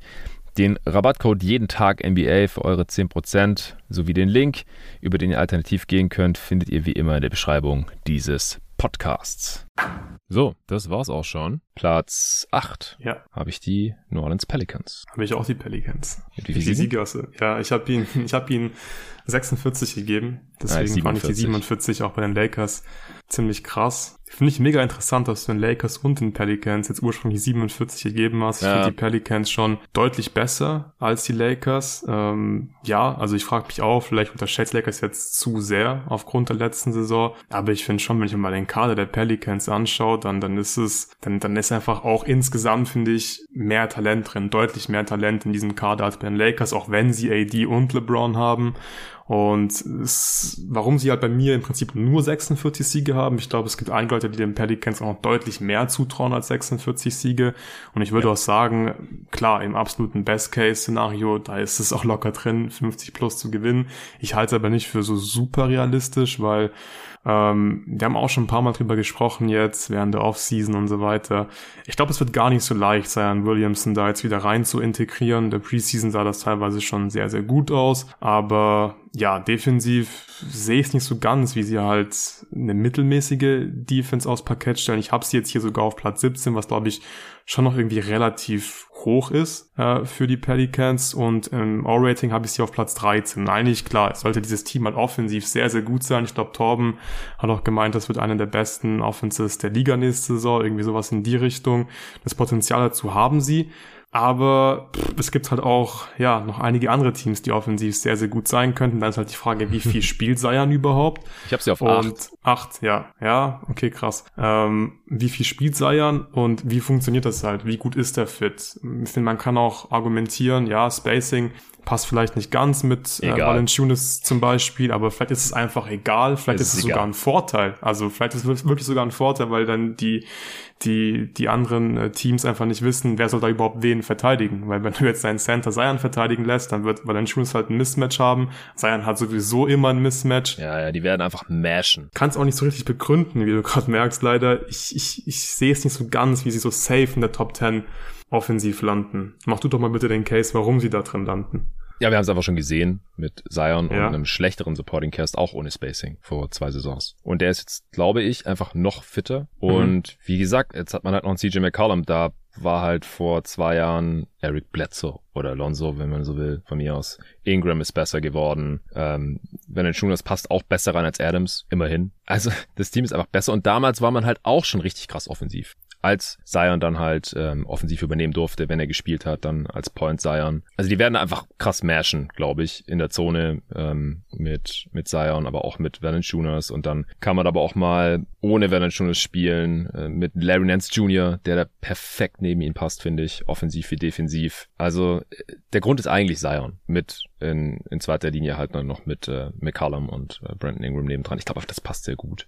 Defensiv gehe ich von einer unterdurchschnittlichen Defense aus, genauso wie letzte Saison eigentlich. Ich glaube, Zion wird ja weder besser noch schlechter machen. Ich habe sie da auf 19 und ja, mit einer Top 10 Offense und einer leicht unterschiedlichen Defense, da habe ich halt ein plus 1 Net Rating ungefähr und da gewinnst du halt mehr als du verlierst, dann bin ich auf 47 gekommen Ja. kann noch besser werden. Ich, ja, also ich, ich habe sie im Best Case mit 52, Tor mit 56. Puh, Also dazu ist, ist, ist es einfach echt schwer, sich vorzustellen, wie du auch schon gesagt hast, weil es halt so unkonventionell ist. Es sieht halt nicht aus wie Ja. die klassische Top-Offense äh, in der NBA heutzutage, weil es einfach relativ wenig Shooting und wenig Spacing ist, aber gerade auch in Transition jetzt auch mit, mit den neuen Regeln, ich glaube, Zion wird so ein fucking Terror sein und ich hoffe einfach mal, dass er fit sein kann. Trey Murphy passt da offensiv zum Beispiel sehr, sehr gut mit rein. Also bin sehr Ja, gespannt, Torben ja auch welche, gesagt, dass, dass, ähm, dass Murphy äh, vielleicht sogar closed und das würde mir auch sehr gut gefallen. Der hat eine richtig gute Preseason gespielt. Äh, Vor allem sein Wurf ist super gefallen. 14 von 25 Dreiern. Der Typ kann auch verteidigen.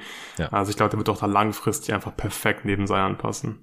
Ja, ist halt so ein bisschen die Frage, wer sitzt dann? Herb Jones wahrscheinlich. Ja. Braucht man eigentlich defensiv. Ja, ich, wie gesagt, ich bin gespannt, wie, welche Lineups Coach Willie Green da finden kann, aber der hat mich halt letzte Saison extrem überzeugt, gerade im Gegensatz zu Chauncey Billups oder so. Also dem gebe ich halt den Benefit ja, of the Doubt. Ja. Der, was der da gezeigt hat, ähm, coachingmäßig auch gegen die Suns in den Playoffs und so, das hat mich einfach extrem beeindruckt und ja, deswegen auf, auf acht in der Offense und im Endeffekt mit 47 Siegen auf acht in der Western Conference. Mhm. Ja, ich habe sie ja auch auf Platz 8 und 46 Siegen, da sind wir uns einig. Bei mir passen halt die Ratings oder die Rankings von den, von den Ratings nicht wirklich, aber ich finde das mhm. wirklich eins der spannendsten Teams. Also ich habe mega Bock drauf, mir Pelican-Spiele reinzuziehen. Das wird also auf jeden Fall unterhaltsam sein. Ich glaube, da sind wir uns alle einig. Ja, EJ Liddell hat einen Two-Way bekommen. Das freut mich sehr für ihn. Er ist ja out for season, war der Second-Round-Pick. Ja. Äh, wenn der irgendwann mal fit sein sollte, dann passt er auch spielerisch sehr gut neben Zion. Der hat sich in der Summer League verletzt, bevor er einen mhm. Vertrag unterschrieben hat. Das war Bitte. echt ungünstig für ihn, deswegen ja. finde ich cool, dass sie ihm den gegeben haben. Ja, kommen wir zu Platz sieben. Jetzt wird's spicy und es würde mich sehr wundern, wenn wir jetzt noch großartig Überschneidungen haben. Also, weil es einfach in verschiedenste Richtungen gehen kann jetzt. Absolut, aber ich habe auf Platz sieben die Dallas Mavericks. Ich die Grizzlies. Habe ich mir schon fast gedacht, du hattest sie auch schon im letzten, viel zu frühen Power Rank, glaube ich, auf Platz 6 oder 7. Ähm, deswegen ja, war ich mir ziemlich sicher, dass du die ja auf 7 haben wirst. Ähm, ja, bei den Mavs ist halt so ein bisschen die Frage, finde ich, wie gut werden sie jetzt defensiv sein mit diesen, mit diesem neuen ja. Kader. Man hat jetzt halt Wood und McGee. Das war alles auch ein bisschen unglücklich, hast du schon jetzt mehrmals erklärt in den Pots. Wahrscheinlich hat man halt McGee zugesagt, dass man ihn signed, dann für Wood getradet. Am Ende hast du halt beide. Beide brauchst du wahrscheinlich nicht wirklich. Vor allem brauchst du McGee nach dem Wood Trade für den Preis eigentlich nicht. Nee. Ähm, ist nicht so ganz rund. Also ja, nicht optimal gelaufen. Die Offseason natürlich Jalen Brunson verloren. Ähm, und, aber ich mache mir trotzdem mal so die größten Sorgen defensiv, weil ich frage mich halt, letzte Saison hat es halt wirklich äh, gut funktioniert, dieses Scheme, was die gelaufen sind und wahrscheinlich werden wir halt schon Wood auch mal auf der 4 sehen. Ich kann mir nicht vorstellen, dass der jetzt regelmäßig alleine auf der 5 steht. Ähm, mhm. und dann ist halt die Frage, wie gut kann die Defense sein? Also ich bin mir eigentlich ziemlich sicher, dass die Defense schlechter wird als letzte Saison und das Potenzial sehe ich halt eigentlich in der Offense. Ich glaube, da können sie trotz dem Verlust von Jalen Brunson besser werden. Klar, sie haben Luka Doncic, sie haben immer noch äh, Shooter. Äh, die große Frage ist, wer ist der dritte Ballhändler in diesem Team? Spencer Dinwiddie ist natürlich der zweite. Da ist auch die Frage, wird Dinwiddie jetzt starten? Kommt er von nee, der Bank? Ist auch noch nicht klar. Er kommt von der Bank, ist schon klar, okay. Hat Kit gesagt. Hat ja. Kit gesagt, kommt von der Bank. Äh, man muss auch sagen, die, diese Lineups mit zwei Ballhändlern, die waren letzte Saison die besten der Mavs. Deswegen bin ich mal gespannt, wie sie das lösen werden, weil wir trotzdem immer noch viel Doncic und Dinwiddie sehen. Aber es ist schon sehr, sehr spannend. Ich denke mal halt offensiv kann es trotzdem halt sehr gut funktionieren, weil Christian ja. Wood natürlich auch seine Stärken halt in der Offense hat. Und McGee ist ein guter offensiver Center. Und es passt auch gut zu Doncic. Passt genau. Lob, Threat, Shooting, ja. das, das passt schon alles. Aber ich glaube, defensiv werden sie schon abfallen einfach, weil ja, ja die Lineups sind dann nicht mehr, nicht mehr ganz so potent, was die Defense angeht, finde ich. Wo hast du die defensiv? 13. Du? 14. 14, ja. ja, ich habe sie noch mit einer überdurchschnittlichen Defense, also äh, ein Punkt unter Ligaschnitt. Und die Offense habe ich besser, weil ich glaube, Doncic ist fitter und das war schon ja, genau. ein bisschen komisch eigentlich, dass die Offense letztes Jahr nicht so gut war. Und das passt jetzt einfach auch ein bisschen besser hier mit, mit Wood vor allem, der halt Rim Running Big sein kann oder spacen kann und einfach auch ein effizienter Scorer ist. Also er ist einfach ein schlechter, richtig mieser Defender bisher in seiner Karriere, aber ein effizienter Scorer. Das kann man ihm wirklich nicht mhm. absprechen. Und auch McGee ist ein Upgrade über Paul. Ich sage jetzt nichts mehr zu seinem Vertrag und wie das alles gelaufen ist. Und Paul ist auch immer noch da. Das ergibt alles nicht so super viel Sinn.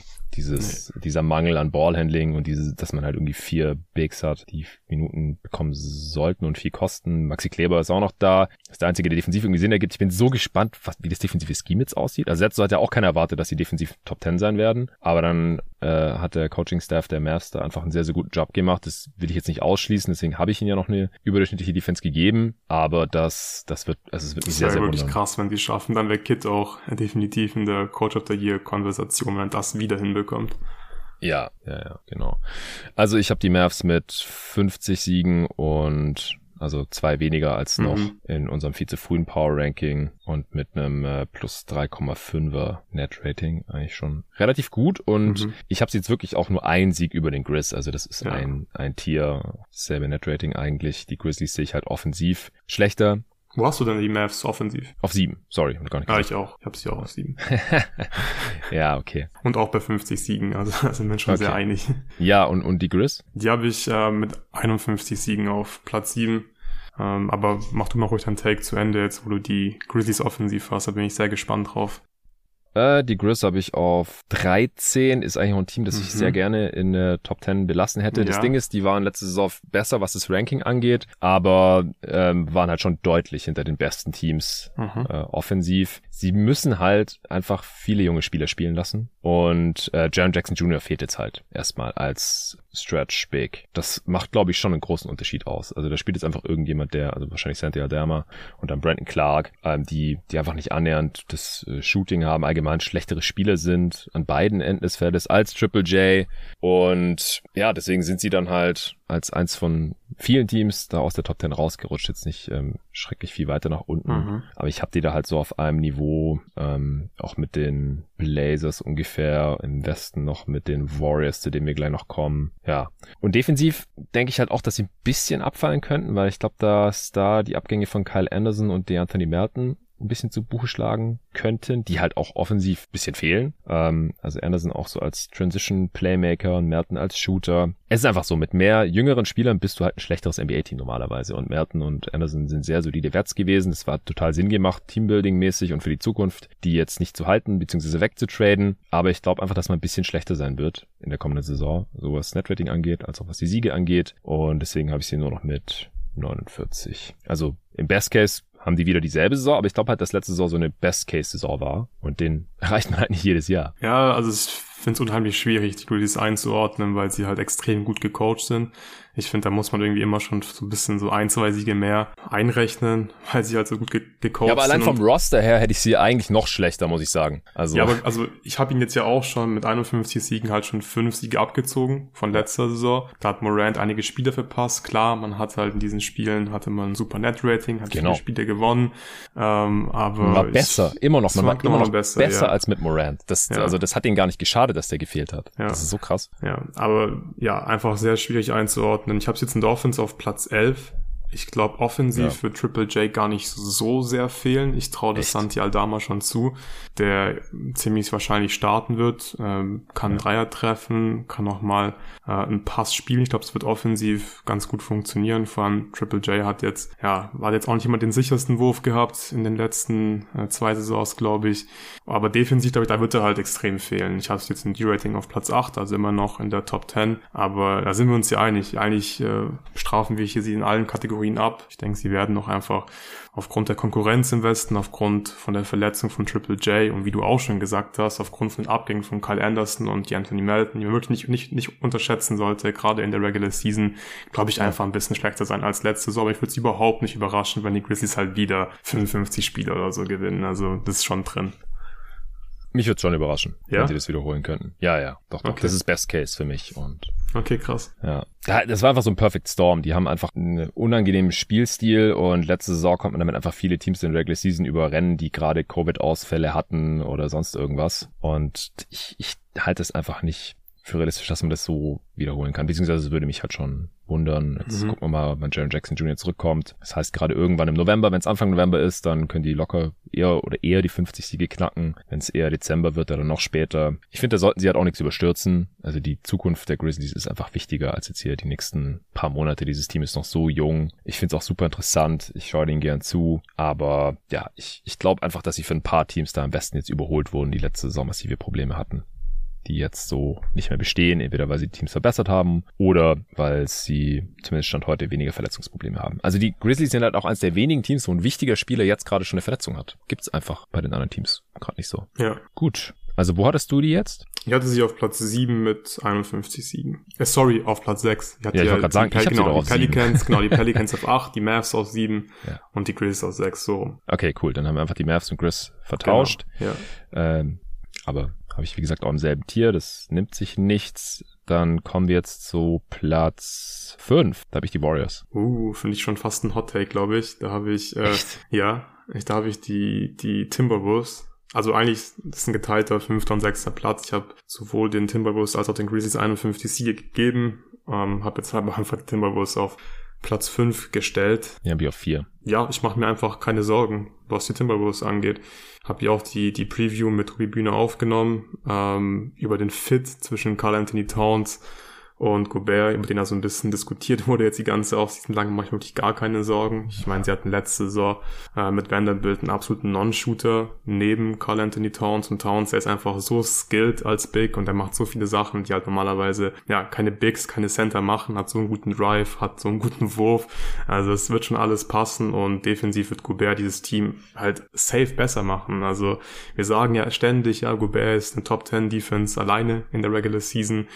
Und die Timberwolves, die sind jetzt kein perfektes defensives Team. Die, die haben jetzt nicht unendlich viele Plusverteidiger, aber sie haben halt äh, ganz klar mehr, mehr bessere Verteidiger, als es die Jazz halt die letzten ja. Jahre hatten. Und ja. die waren halt defensiv immer sehr, sehr kompetent mit Rudy Gobert. Und ja, also wird spannend zu sehen sein, wie sie es machen werden, sowohl offensiv als auch defensiv. Aber ich habe auch vollstes Vertrauen in Chris Finch. Der hat letzte Saison einen super Job gemacht, hat ein passendes Scheme defensiv gefunden, um ja trotz Carl Anthony Towns als sein Big eine gute Defense aufs Parkett zu stellen. Das wird er auch mit Gobert schaffen und Carl Anthony Towns im Frontcourt. Also ja, ich glaube, da ist auch der Floor einfach sehr, sehr hoch. Ich, ich glaube, die werden ziemlich sicher 50 Spiele gewinnen. Ich habe sie jetzt hier, wie gesagt, auf Platz 5 mit 51 Siegen.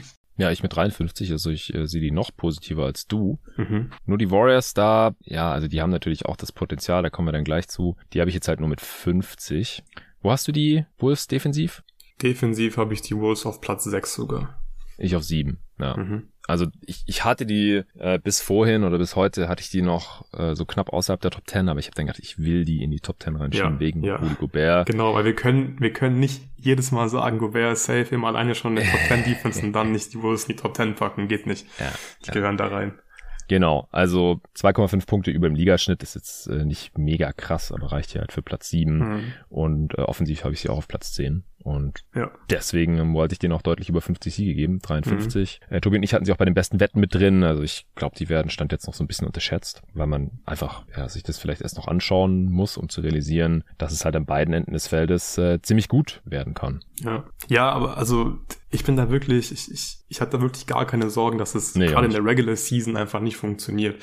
Also klar, ich verstehe so ein bisschen, das sind jetzt nominell zwei Center und deswegen ist man skeptisch.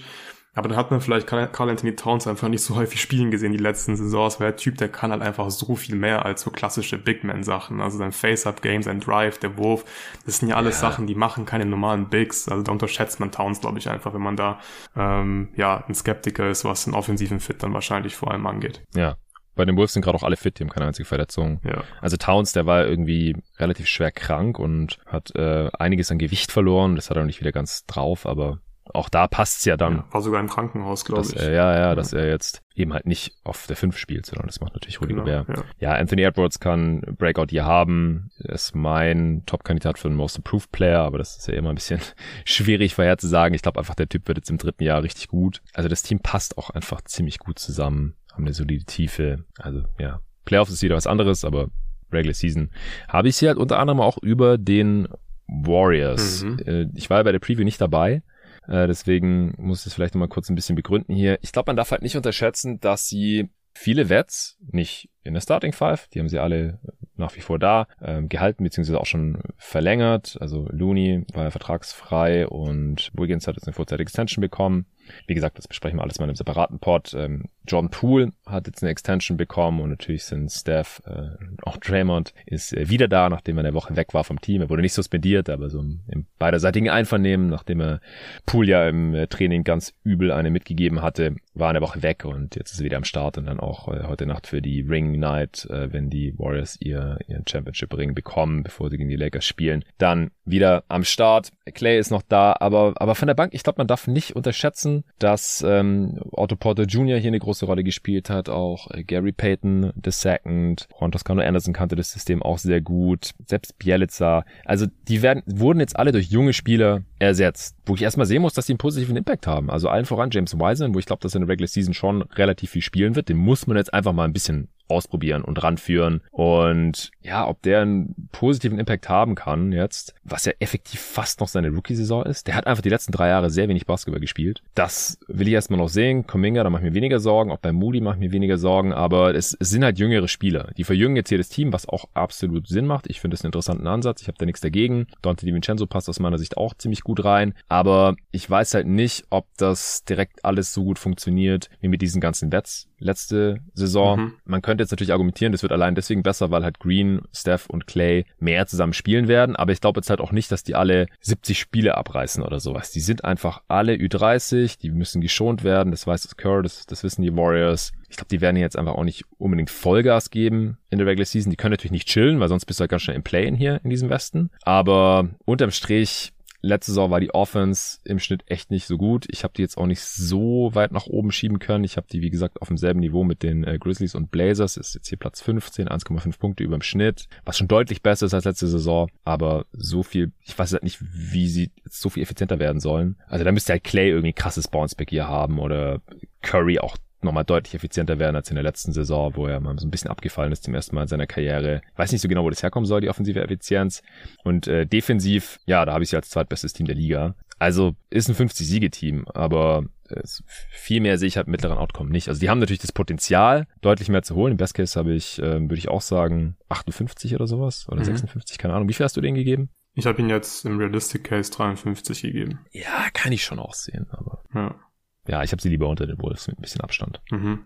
Ja, also ich glaube, die Warriors, die haben wahrscheinlich auch irgendwie einen niedrigeren Floor als die Timberwolves, einfach weil die Timberwolves natürlich mehr pushen werden in der Regular Season. Das hat eine, höhere Bedeutung für Minnesota als für die Warriors, aber ich glaube Platz 17 war schon ziemlich schlecht im O-Rating letzte Saison. Also ich habe es jetzt hier auf Platz 9 im O-Rating für nächste Saison. Ähm, ich glaube bei Curry war es schon einfach ein Slump letztes Jahr. Der wird, der wird glaube ich ja besser sein als letzte Saison oder wird diesen Slump einfach nicht haben, nicht in der Form, nicht in der Länge. Ähm, Curry hat Spiele verpasst. Clay Thompson wird diesem Team offensiv safe helfen. Defensiv weiß ich nicht, aber offensiv wird Clay Thompson mit seinem Shooting den Warriors sehr gut tun. Du hast Jordan Poole, also das ist schon mal, äh, finde ich, ein sehr, sehr dynamischer und offensiv starker Backcourt und ja, Otto Porter, Bialica, die haben ihre Rolle letztes Jahr definitiv sehr gut gespielt und ausgefüllt.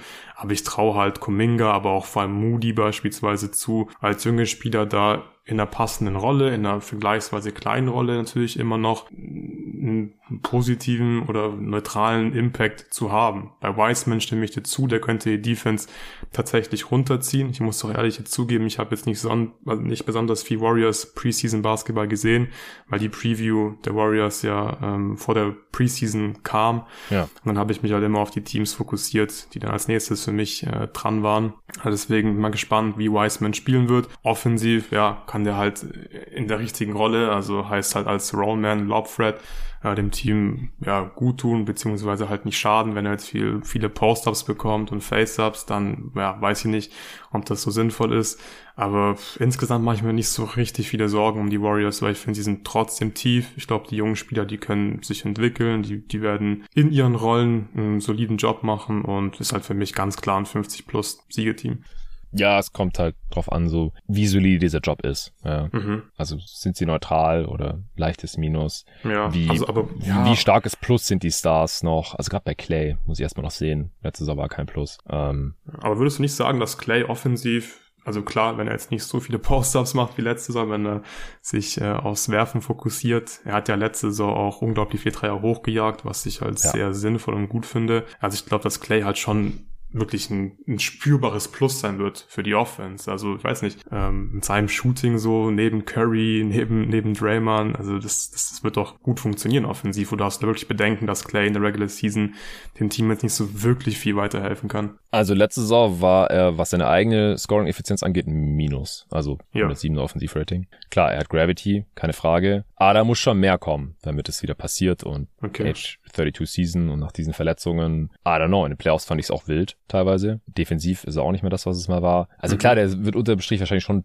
positiven Impact haben. Aber die Frage ist halt, wie positiv. Also das hat gerade so ein bisschen das Ding. Also wie, wie sieht die Balance insgesamt aus zwischen den alten Spielern und den jungen Spielern? Also wenn halt Clay und Curry und auch Draymond an ihrem individuellen Best Case nochmal agieren jetzt für diese kommende Saison, dann ist es jetzt auch nicht so schlimm, was oder so relevant, was die jungen Spieler machen. Aber wenn Curry halt wenn es jetzt halt kein Slump war und er kein Bounce-Back hat, Clay jetzt einfach halt dieser Spieler ist und äh, Draymond ist äh, offensiv halt mittlerweile teilweise auch schwer zu vermitteln, dann muss halt schon mehr kommen von den jungen Spielern und das ja, bleibt ein bisschen abzuwarten. Also ich habe drei Siege weniger, ich bin halt leicht pessimistischer, was die Regular Season angeht. Kurt hat ja auch gesagt, ja, wir verlassen uns auf unsere Tiefe, wir wollen jetzt hier nicht irgendwie fünf, sechs Spielern 30 plus Minuten geben. Ja, aber wer ist denn halt die Tiefe? Wie gesagt, letzte Saison, Porter Jr. hatte die fünftmeisten Minuten, Damon Lee hatte die siebtmeisten Minuten, also total. Gary Payton die achtmeisten, Bialica die zehntmeisten, auch JTA die elfmeisten, hat mehr gespielt als Clay, weil er halt auch spät zurückkam, ist klar. Mhm. Die sind halt alle weg. Die müssen aufgefüllt werden und da weiß ich halt noch nicht so genau, wie das, wie das ausgehen wird. Deswegen bin ich da ein bisschen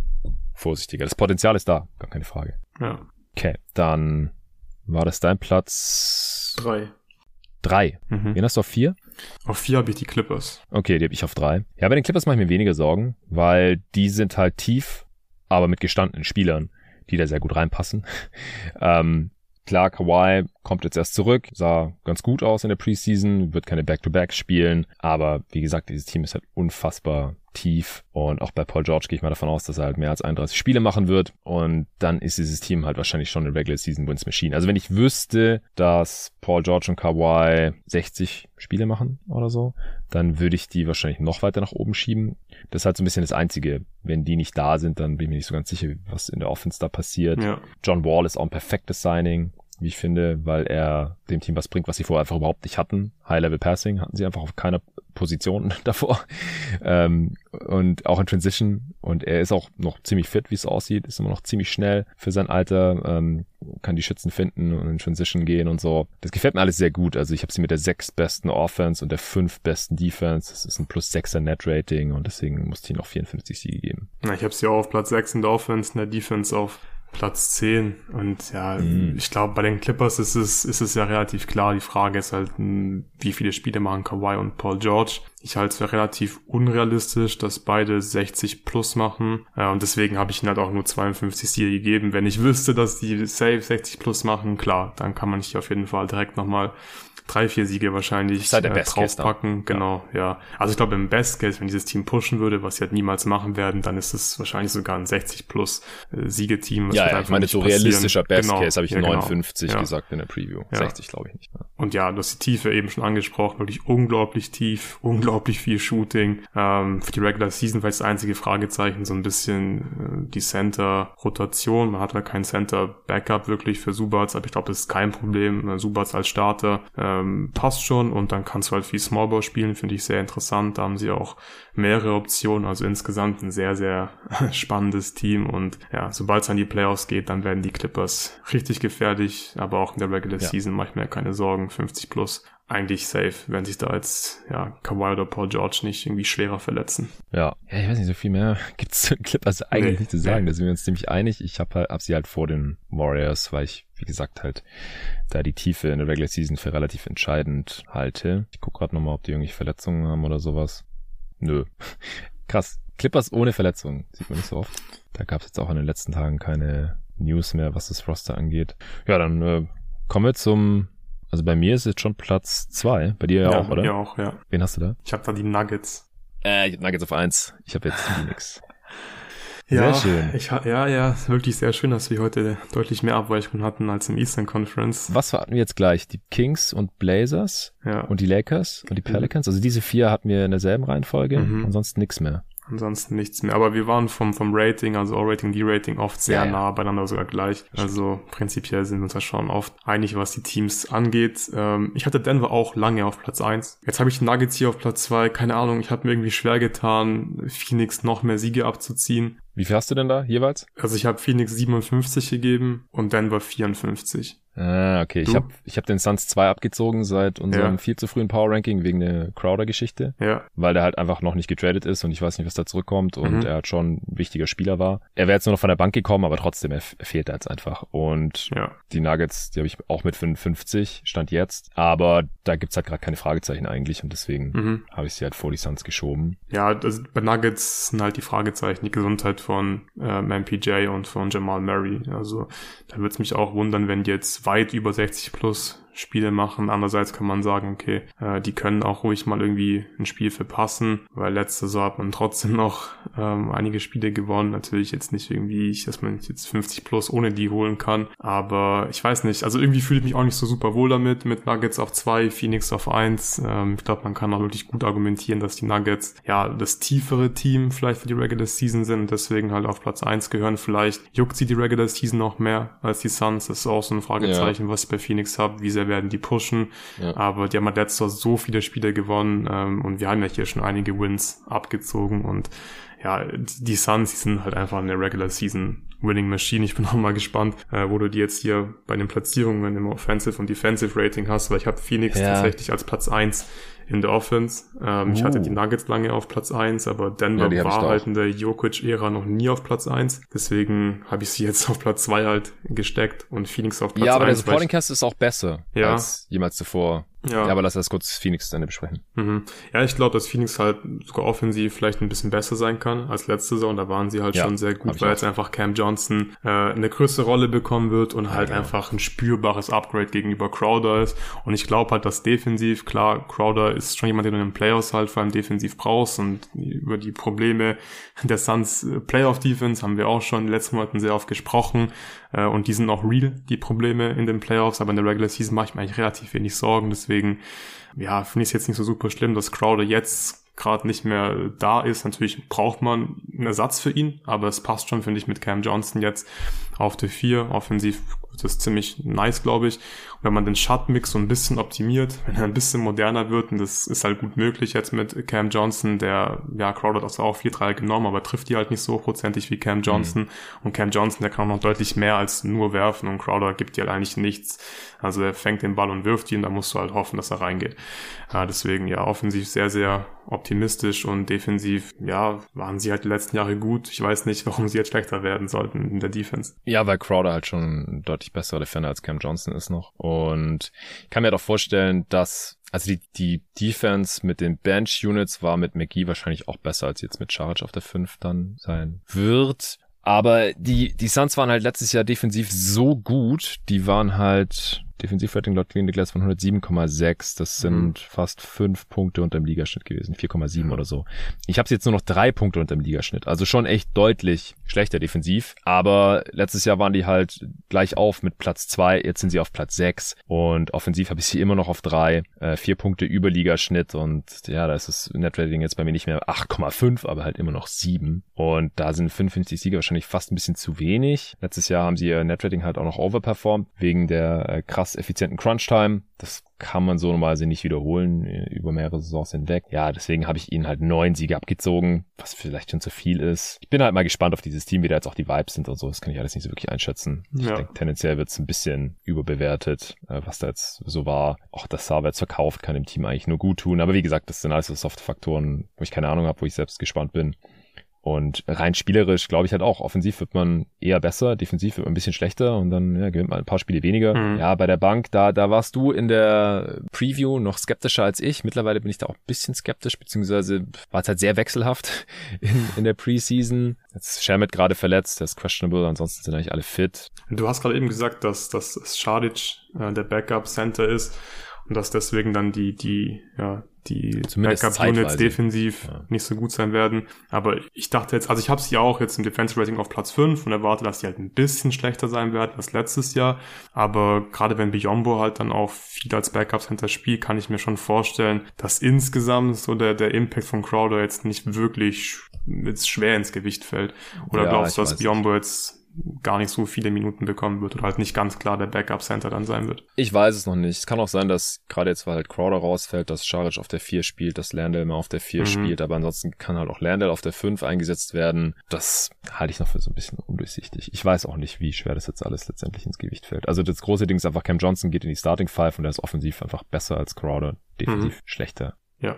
Ja, aber ansonsten sind wir uns ja eigentlich relativ einig. Ich habe halt zwei Siege weniger für die Suns, aber 57 kann ich auch sehen. Denver habe ich wieder durchschnittlich in der Defense. Platz 15 oder was das Rating angeht, ähm, leicht überdurchschnittlich sogar. Offensiv habe ich sie halt als bestes Team der Liga weil du hast halt Jokic und Jokic spielt halt auch normalerweise, der hat keinen Bock zu resten und, und äh, damit sind die Nuggets ja die letzten Jahr auch gut gefahren. Also Murray ist jetzt gerade angeschlagen, aber spielt wahrscheinlich äh, direkt dann, ja, weiß nicht, wie viele Back-to-Backs er spielen wird oder MPJ. Aber dieses Team, also das ist halt schon sehr tief und wir haben ja schon mal gesehen, wie gut Jokic, Porter Jr., Murray und Gordon zusammenpassen. Die haben ja in, weiß nicht, 15 Spielen oder sowas vorletzte Saison alles zerstört. Äh, und ich finde halt auch, dass Bruce Brown und KCP da sehr, sehr gut reinpassen. Also ich glaube einfach, dass es ein richtig, richtig starkes Regular Season Team wird und ich sehe halt kein anderes Team, wo ich mir offensiv im Westen zumindest sicherer bin, dass das sehr, sehr gut wird. Ich glaube, das wird aber mal Zeit, dass eine Jokic Offense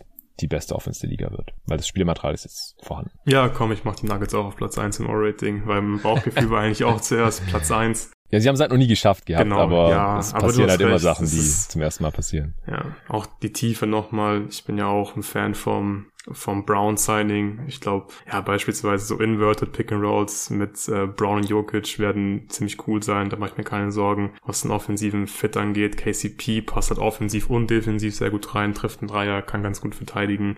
Ja, das ist schon ein sehr runder Kader, äh, finde ich.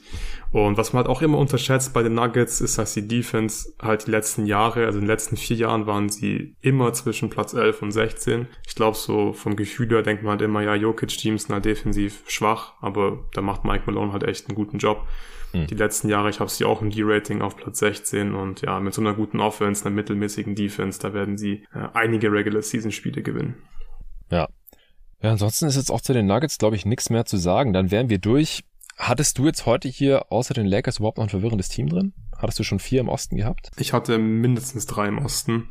Schauen wir mal kurz nach. Also ich hatte genau drei. Ich hatte die Nets, ich hatte die Bulls und Celtics. Du hattest die Pistons und Magic, das weiß ich, und auch die Nets. Mhm. Bulls und Celtics hattest du nicht. Nee, nee, die hatte ich auf jeden Fall. Dann hatten wir beide die Lakers. Also ich brauche noch eins, ähm, rein rechnerisch, also das ist ja die Spanne zwischen Best und Worst Case, habe ich hier ganz viele Kandidaten, die so 14, 15 haben. Der Schnitt ist 13, also die sind alle leicht drüber. Ich würde mich jetzt hier noch spontan für die Portland Trailblazers entscheiden. Habe ich vorhin nicht dazu gesagt, aber es kann halt richtig gut werden, wenn die alle fit sind und die Offense halt wieder ein Top 5 Offense ist und die Defense jetzt nicht ganz so schrecklich sackt. Aber ja, die Downside ist halt auch mhm. vorhanden, das haben wir vorhin auch gesagt. Ja, wahrscheinlich sind es bei mir auch die Blazers, weil im Worst Case, klar, hast du halt eine richtig miese Defense. Lillard ist einfach nicht mehr der Alte dann ist es halt ja. halt offensiv auch nicht so geil und dann geht's halt eher in Richtung 30 als 50 Siege. Andererseits kannst du halt den Case machen. Lillard ist topfit, er ist ein Top 10 Offense, äh, Chauncey Billups überrascht uns alle ein bisschen und die sind halt defensiv irgendwie mittelmäßig unterwegs und dann können sie sogar 50 plus gewinnen und dann bin ich halt auch schon bei der fünftgrößten Spanne. Ja, ansonsten im Osten wären es noch in Frage gekommen, die Wizards, ich finde die sehr vergleichbar mit den Blazers irgendwie. Also sind in sehr ähnlichen Situationen. Ich sehe da auch mhm. so ein mhm. bisschen die Up- und die Downside, haben wir ja äh, im Eastern Conference Power Ranking besprochen und im Nachhinein, du hast ja Pistons schon damit drin gehabt, die, die könnte man da auch irgendwie nennen. Also von den ganzen ja. Teams im Rebuild sind die aus meiner Sicht halt das Team, das jetzt halt schon auf 40 plus Siege gehen könnte, wenn da alles perfekt zusammenläuft. Und dann fallen die da auf jeden Fall auch mit rein. Hast du jetzt noch irgendwas? Nee, ich glaube, wir sind durch. Ich wünsche euch allen sehr, sehr viel Spaß bei den ersten Spielen dieser Saison. Und ja, habe einfach mega viel Bock. Ja, es ist soweit. Endlich geht's los. Vielleicht ist es auch schon losgegangen, wenn ihr diesen Podcast hört. Der kommt jetzt hier noch am äh, Dienstagabend. Es ist jetzt 18.45 und äh, es war eine relativ lange Aufnahme. Von daher könnte relativ spät werden, aber auf jeden Fall noch vor äh, Tip-Off. Danke nochmal an alle Gastexperten, die hier bei den ganzen Previews mhm. am Start waren. Danke an dich, äh, Luca, fürs äh, Co-Hosting und für die Unterstützung. Danke, dass ich hosten durfte. Safe. Also, da hast du dich jetzt auch bewährt. Hat mir sehr gut gefallen, den Hörern auch. Das äh, wird nicht das letzte Mal gewesen sein. Ich freue mich mega auf die jetzt anstehende Regular Season und es gibt da auch noch einige neue, coole Sachen. Das äh, wird jetzt in den nächsten Tagen announced, beziehungsweise ich kann es eigentlich schon mal anteasern. Äh, Details folgen dann. Wir werden Spiele live kommentieren, Luca und meine Wenigkeit über ein äh, Tool. Da könnt ihr euch einfach mit eurem League Pass einloggen und dann könnt ihr unseren alternativen Kommentar auswählen. Wir werden noch planen, welche Spiele das sind und das dann immer ein bisschen im Voraus öffentlich machen. Die ersten paar Mal nur für All-Star-Supporter. Das ist ja eins der Goodies, dass die die neuen coolen Sachen immer als erstes ausprobieren dürfen, wenn es da mal was gibt. Und endlich gibt es da was. Und zwar, dass wir Spiele kommentieren und wenn wir uns dann da irgendwie sicher fühlen und ein bisschen Routine haben, dann äh, können wir das auch öffentlich machen. Alle, die ein League Pass-Abo haben, können sich da dann einloggen und unseren Senf zu den Live-Spielen sich dann reinziehen. Das gibt's wahrscheinlich so alle zwei Wochen oder so im Schnitt während der kommenden Saison. Mega Bock drauf, also schon lange vorgehabt. Jetzt können wir es endlich umsetzen, weil wir jetzt auch dieses Tool haben. Dann wird's ein Live-Event geben, ein Live-Podcast, jeden Tag NBA Live-Podcast in Berlin. Äh, Datum wird bald bekannt gegeben, Ende der Woche dann. Und auch da können dann die All-Star-Supporter wieder zuerst Tickets kaufen. Es gibt nicht viele, bisschen über 100. Ist äh, eine kleine Location in Berlin. Ich habe mega Bock drauf. Äh, werden auch viele, die ja bei jeden Tag NBA regelmäßig am Start sind, vor Ort sein. Der ein oder andere vielleicht mit mir auf der Bühne, andere auch einfach so zum Zugucken. Und ich äh, glaube, dass die Tickets da relativ schnell weg sein werden. Und die All-Star-Supporter haben als erstes die Chance. Und dann gehen die restlichen Tickets an alle anderen raus. Dann der Jerry Engelmann wird auch wöchentlich hier am Start sein. In aller Regel dann mit mir als Host, vielleicht auch mal mit Luca. Mal sehen. Dann gibt es jede Woche natürlich äh, mindestens eine Folge mit Luca und mir und dann vielleicht auch eine von mir allein oder von Luca alleine gehostet. Die meisten davon nach wie vor natürlich nur für die Supporter, aber nach wie vor auch wahrscheinlich zwei öffentliche, die äh, gesponsert werden durch Werbung. Der Rest dann exklusiv für die Leute, die auf steadyhq.com slash jeden Tag NBA diesen Podcast unterstützen. Auch da nochmal riesen, riesen Dank an alle Supporter, egal ob Starter oder All-Stars. Ohne euch wird es jeden Tag NBA nicht geben. Dann könnten wir jetzt gar nicht hier in diese neue Saison gehen. Vor allem könnte ich nicht mit Luca zusammen in die neue Saison gehen und alleine könnte ich es nicht mehr stemmen. Also es ist mittlerweile einfach zu viel. Es ist extrem anstrengend und ich brauche da einfach ein bisschen Entlastung, ein bisschen Unterstützung. Die habe ich jetzt endlich und da freue ich mich auch sehr, sehr drüber. Also danke an alle Supporter, danke an alle fürs Zuhören. Ich freue mich mega auf die Saison. Lasst es uns zusammen angehen und bis dahin.